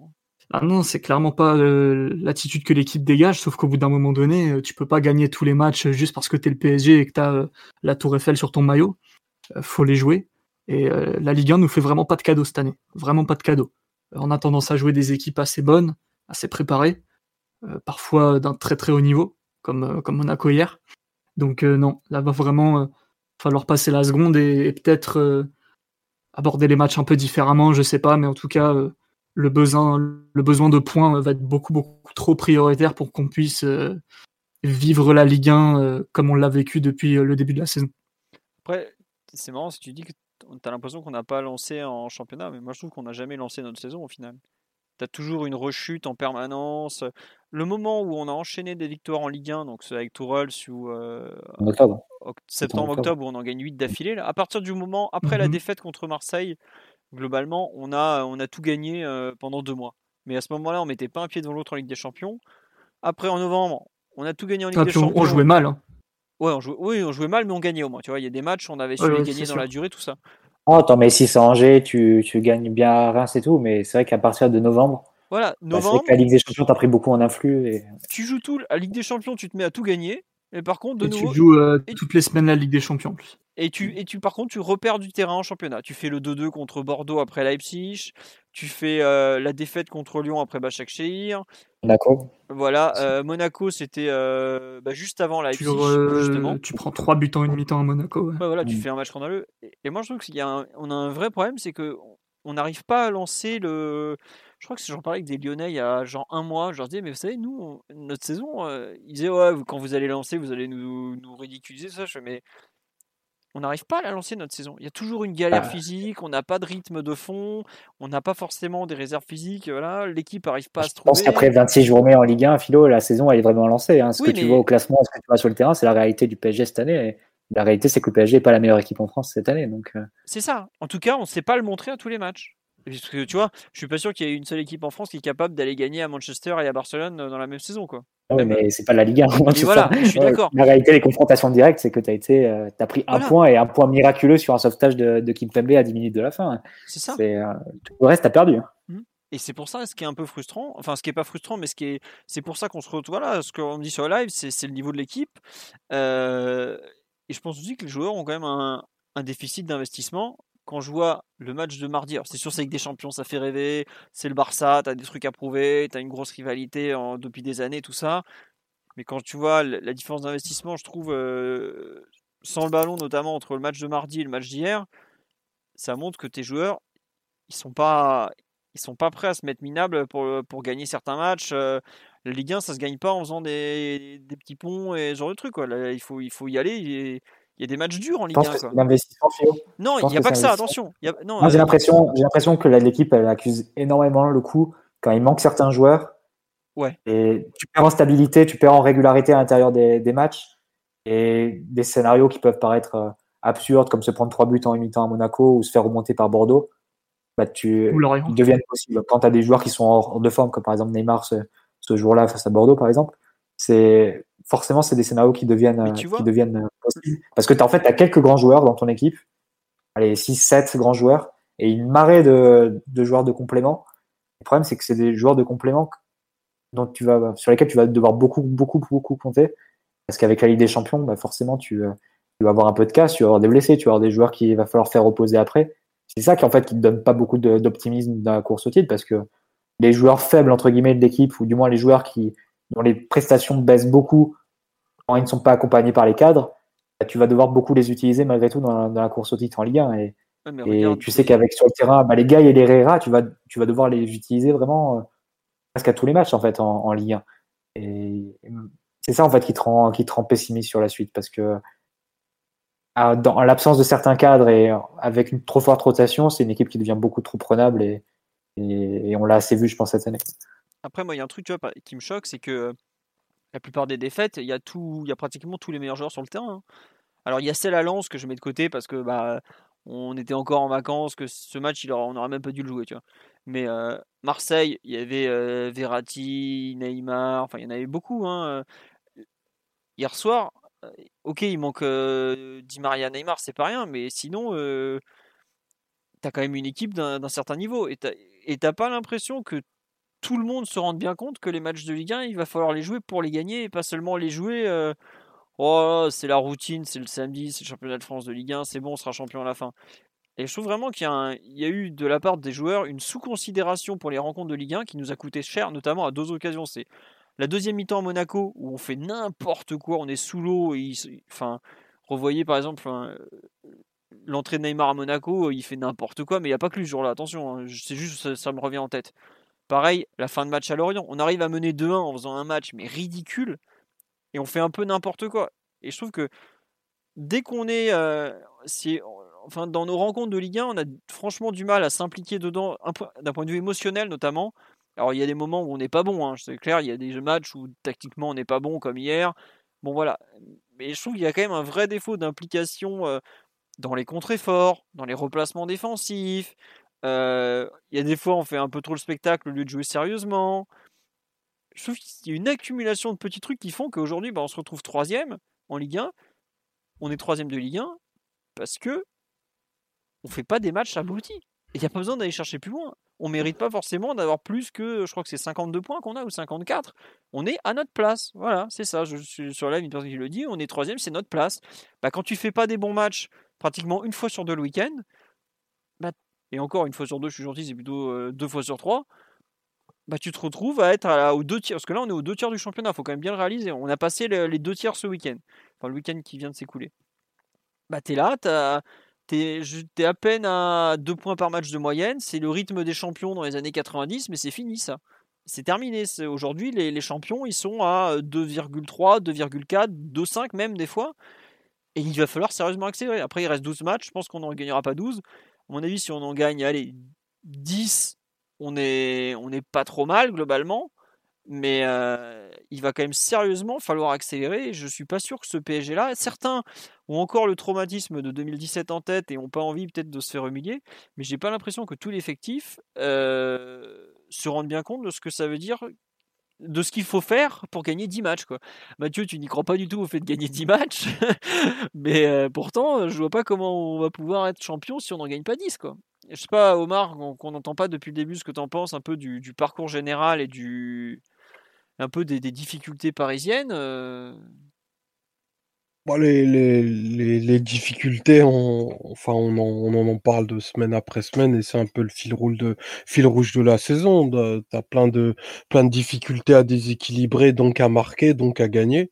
Donc ça, c'est assez clair et c'est une équipe, de toute façon, qui n'a pas, a pas suffisamment, je dirais, d'identité pour se reposer sur des choses lorsque lorsque ça tangue un petit peu. Donc là, pour le coup, il y a un challenge euh, à très court terme. Apparemment, c'est ce que c'est ce que ce groupe aime. C'est une mission sur euh, sur 12 matchs parce que en effet, on gagnera, on fera peut-être pas 12 euh, victoires de suite. Hein. J'y crois, j'y crois peu j'y crois aussi peu pour les pour les adversaires qui sont qui sont devant, qui vont se retrouver dans une dans une situation où eux aussi ne vont plus pouvoir euh, se cacher et où l'objectif du titre va être euh, va être déclaré pour au moins au moins trois à quatre équipes. Donc ça va faire euh, ça va faire un peu de casse compte quand même sur la force de l'habitude de cette équipe là qui a qui a quand même plus euh, d'habitude à, à gérer des des rencontres à, à, haute pression où il faut aller chercher un résultat de manière obligatoire,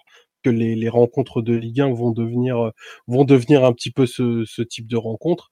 Mais euh, pour le coup, euh, on a, on a plus on a plus de marge et, et, plus du tout plus du tout de joker donc si les si les joueurs sont pas prêts à mettre euh, bah, le sérieux l'intensité l'implication nécessaire et d'ailleurs ça doit même s'appliquer au staff bah, tu peux te dire que tu auras grandement, grandement compromis tes chances de titre dans même pas, euh, dans même pas trois semaines, en fait, parce que tu vas avoir un, un moment pivot entre, euh, entre la, la réception du Barça et les deux rencontres qui y suivent, qui, qui te diront très clairement si tu peux espérer, ben, aller chercher ce, ce titre euh, ou non, quoi. Et, et franchement, on, on, peut, on peut le tourner dans tous les sens, même si je trouve pour quand même cette année que la, que la Liga aura été très compétitive et qu'on pourra pas se cacher derrière le fait que bah, les adversaires ont, ont proposé des, des, choses pas assez intéressantes footballistiquement. Non, il y a eu plein, plein de types, plein de typologies d'adversaires qui ont fait des matchs, euh, enfin qui nous ont battus à la régulière. J'ai pas de, j'ai pas de, d'image de, de, pur hold-up qu'on a qu'on a subi cette année. Les, les six défaites sont quasiment toutes. Euh, bah, logiques sur les sur les physionomies de match et surtout sur les ouais, mais ouais, c'est un match vraiment à part en plus. Celui-là, il faut, faut vraiment le sortir. Il est vraiment hors contexte. Mais euh, pour le coup, dans les dans les dynamiques euh, de qu'on a pu qu'on a pu euh, suivre du, du club, bah c'est des défaites qui sont qui sont somme toute logiques quoi. Et c'est c'est peut-être ça le, le vrai problème. Et donc vraiment ne pas aller chercher le, le titre même dans une saison tronquée, même dans une saison Covid, même avec des joueurs euh, tels que, enfin, Di Maria, Neymar, qui ont connu des blessures et tout, c'est quand même une grosse, grosse, grosse contre-performance de pas être la première équipe euh, après 38 journées. Je, franchement, ce serait difficilement euh, explicable pour ce, pour ce groupe-là et Bon, peut-être qu'il faudra sacrifier une, une, Ligue 1 Uber Eats pour aller chercher une C1, mais euh, enfin, j'ai pas, moi, je pense pas qu'en préparant, en te préparant aussi mal en, en Ligue 1, tu, tu feras toujours des, des, super matchs en, en C1. J'ai envie d'arrêter de croire à la théorie de l'interrupteur. Donc, euh, je pense que sur la qualité intrinsèque, ben, c'est pas discutable qu'on qu'on a les joueurs, si tout le monde est mobilisé, pour aller chercher euh, 4 points de plus que, que Lille en 12 matchs. Mais euh, si jamais on est euh, ne serait-ce qu'à à 2% de je, sais pas de, de prétention en se disant c'est sûr qu'on qu'on va être champion parce qu'on est le PSG, parce qu'on met ce maillot-là, ça suffira pas parce que Lyon est aussi très bien outillé avec un match par semaine pour euh, pour euh, aller chercher la timbale et ils savent du coup, euh, si je me mets de leur côté, que cette occasion elle se présente bah, une fois tous les dix ans et qu'il faut pas la laisser passer. Donc c'est un vrai challenge hein, et les joueurs ne doivent pas le, les joueurs et les staff ne doivent pas le galvauder. Ouais. Je pense vraiment pas. Enfin, à ce stade, il n'y a pas de prétention côté PSG, je pense. J'espère pas, en tout cas. J'imagine que tout le monde a conscience que le titre est quand même bien compromis déjà. Bah, je sais et... pas, quand je vois les entrées d'hier, moi je me pose des questions, Mathieu. Je, je vois des joueurs, enfin, hormis Verratti, qui rentrent pour se rassurer, mais qui rentrent pas pour aller chercher un résultat. Donc c'est là où je me dis. Prétention, euh... peut-être par manque de qualité ou de personnalité si tu veux, mais peut-être pas par prétention. Ouais. Toi, tu l'interprètes comme ça en fait, comme, euh, comme ouais, une équipe le... qui, se, qui croit qu'elle a trop de marge et que, qui du coup joue avec le frein à main, etc. Moi, c'est la sensation que l'équipe me donne, c'est qu'elle est, elle pense être toujours en contrôle sur tous les événements. Et c'est pour ça que des fois, tu des surprises comme celle de Monaco face à une équipe qui, qui prépare correctement son match, qui a des joueurs de, de qualité dans toutes les lignes, qui ont pour certains rien à envier à des joueurs qui sont salariés du PSG, mais vraiment rien du tout, et qui te, qui te mettent une, je vais pas dire une dérouillée, mais qui t'ont qui t'ont rien donné quoi hier. Juste... Ah, moi, je te, moi je te rejoins par contre sur le manque de qualité, parfois individuelle, souvent collective du PSG. Ça, ça, je te rejoins. Juste sur le live, on nous demande les qu'est-ce qui valent les autres? Bah pour moi qui suis bon, on va pas demander son avis à Mathieu qui avoue ne pas être un grand fan de la Ligue Uber Eats. Non mais en gros, Lille est très fort à l'extérieur, vraiment très très bon à l'extérieur. Plus de mal à domicile. Euh, on les a vus galérer contre Dijon, alors que Dijon, je peux vous dire, c'est pas vraiment du mal. On les a vu galérer contre Brest. Bah, ils avaient perdu contre des points contre Brest. Ils ont perdu contre l'Ajax à domicile encore.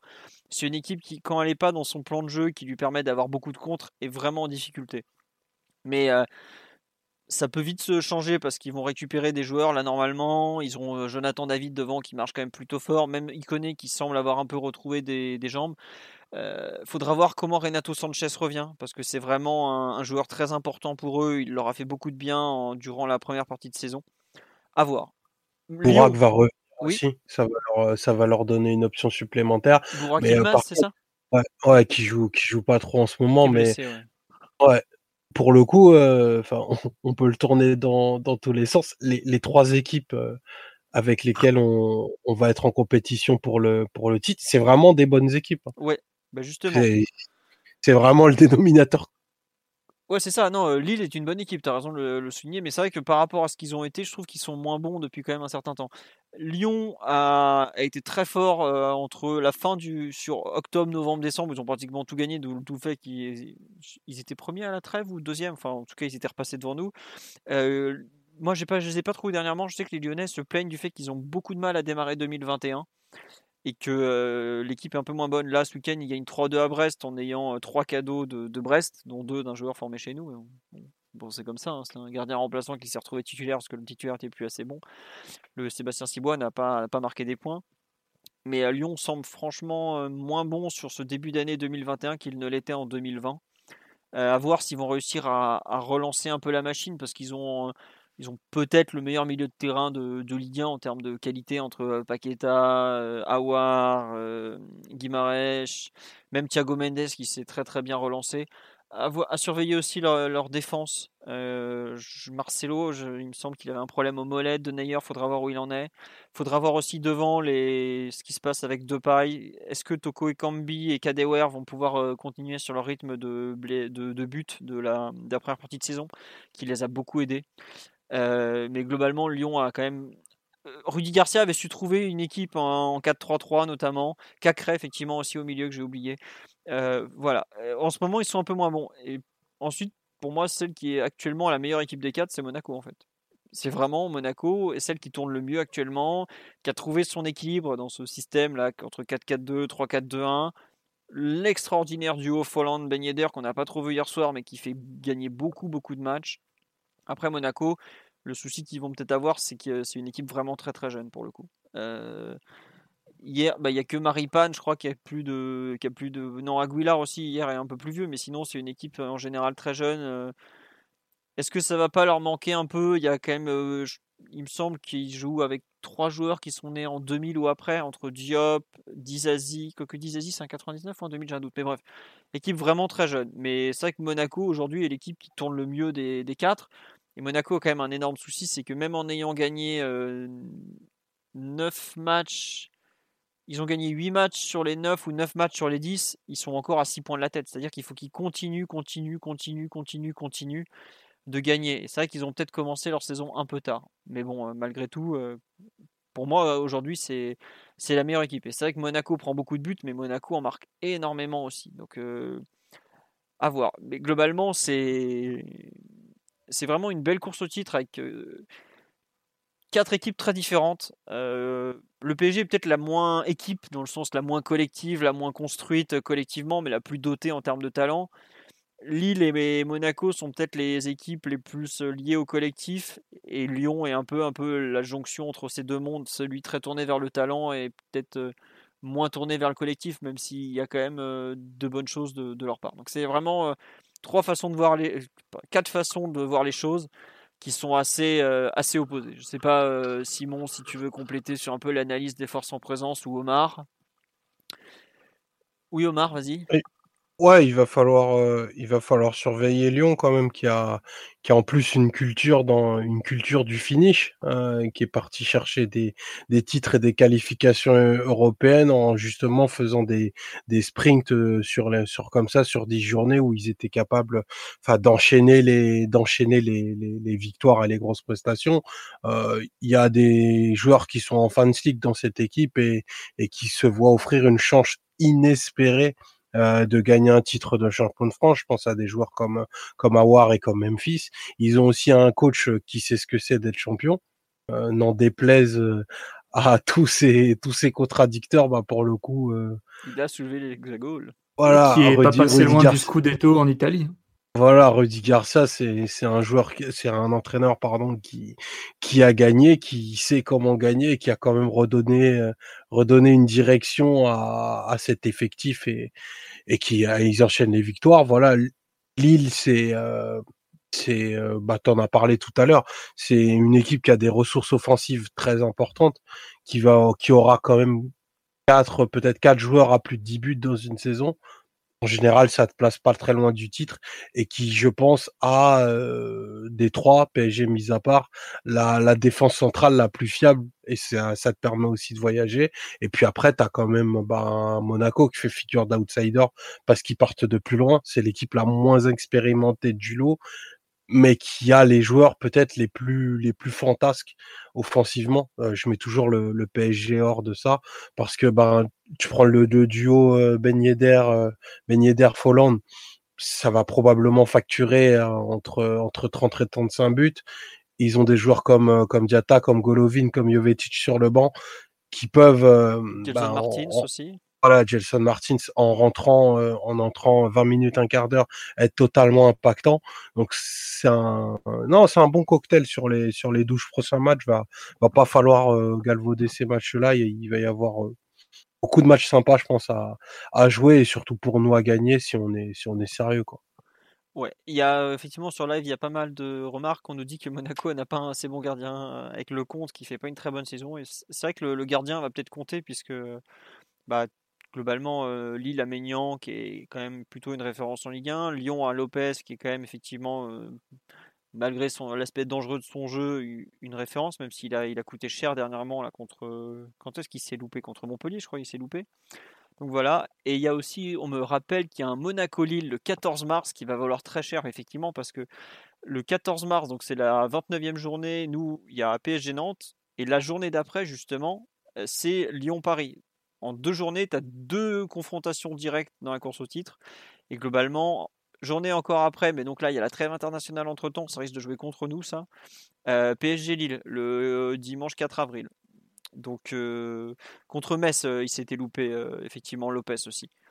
Donc voilà, il y a, y a, beaucoup d'incertitudes. Il reste, enfin voilà, il reste quand même un, tiers de championnat, hein, c'est pas rien, mais ça peut vraiment basculer d'un côté ou l'autre pour, pour les quatre équipes. Il faudra voir aussi les, les blessures, les Covid, les cas de Covid notamment. Le PSG a eu beaucoup beaucoup de cas de Covid.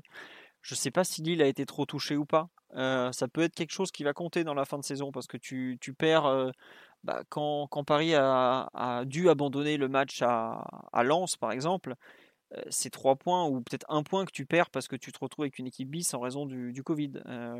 ça fait partie des, points qu'il faudra surveiller entre autres. Bon autour, autour de, la, trêve internationale, il y a, il beaucoup de, ce championnat qui va jouer. Quand, quand on va envoyer tous nos Sud-Américains euh, en, sélection notamment, il euh, faudra, faudra veiller, ben, guetter les, les retours en espérant qu'ils reviennent tous avec la santé, parce que on va vraiment jouer le all-in sur la Ligue 1 à ce moment-là. Mais il va falloir faire attention. C'est enfin, fou de se dire ça, mais à la fermeture des frontières, ce genre de choses. Quoi. Les, les, les motifs impérieux, est-ce que tu peux quitter ton pays, ce genre de choses, tout ça, c'est c'est vraiment quelque chose qui pourrait compter fortement pour le PSG notamment. Je, je te confirme que c'est très facile de partir de France en ce moment. non, mais... Les frontières sont pas très étanches. c'est à voir parce que c'est très facile, mais il y a des cas très médiatiques où tu peux pas faire n'importe quoi. On, on, le voit en Coupe d'Europe où ça bouscule le, ça bouscule les doubles confrontations, par exemple. on a des, matchs qui peuvent pas jouer dans certains pays à cause de, tout ça. Quoi. On me dit côté Lillois, Sanchez, Bamba, Ikoné et Fonte ont eu le Covid. Et, oui, il y a aussi des risques de quarantaine. C'est. Non, mais c'est vraiment un truc qui est un peu extra sportif, mais qui pourrait compter malgré tout. Ça fait partie des. C'est une saison particulière. Il y a, il y a des choses qui, qui vont peut-être compter plus que d'autres qu'on n'a pas forcément mesurées. Les vraiment l'infirmerie a on a eu des équipes qui ont été décapitées dans leur rythme par le Covid. Enfin, il suffit de voir l'Atlético Madrid qui met plus un pied devant l'autre après avoir été un peu un peu touché par le Covid, euh, ça va être quelque chose. C'est vrai qu'on me signale qu'effectivement les Sudam pourraient éventuellement jouer des matchs en Europe pour éviter les déplacements, mais des équipes, elles, euh, enfin les équipes sud-américaines ont certaines beaucoup de joueurs en Europe, mais d'autres sont majoritairement avec des locaux. Donc, euh, même dans les grosses équipes, il y a beaucoup de locaux. Ouais, donc à voir. Est-ce qu'il y a des féminines du PSG qui n'ont pas pu partir visiblement? Oui, il me semble que j'avais vu ça bah, sur culturepsg.com notamment. Je ne sais plus exactement ce qui s'était passé en revanche, donc je ne peux pas vous donner l'exemple. Puis la situation aujourd'hui n'est pas forcément la même que celle dans un mois. Donc il faudra suivre.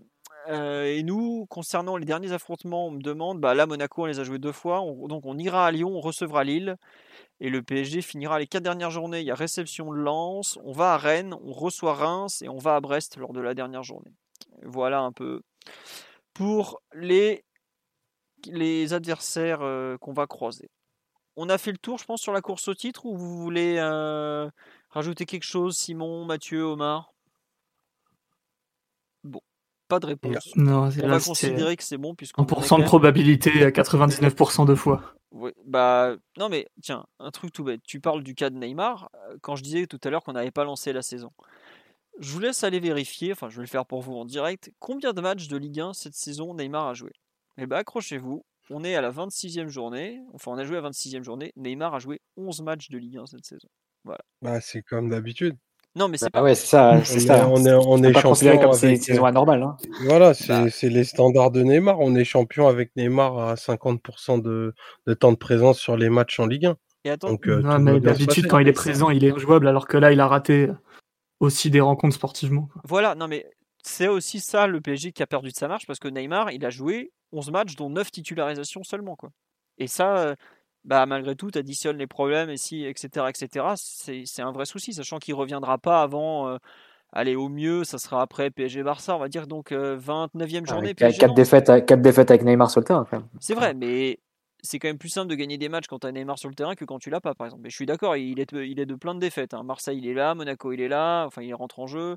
Lyon, il est là, même le 2-2 contre Bordeaux, il est là, il est horrible. Lorient, il est là, mais bon, lui, pour le coup, c'est le seul qui fait son match. Mais je suis d'accord que c'est pas une assurance victoire, mais c'est là où on se rend compte que c'est franchement compliqué de.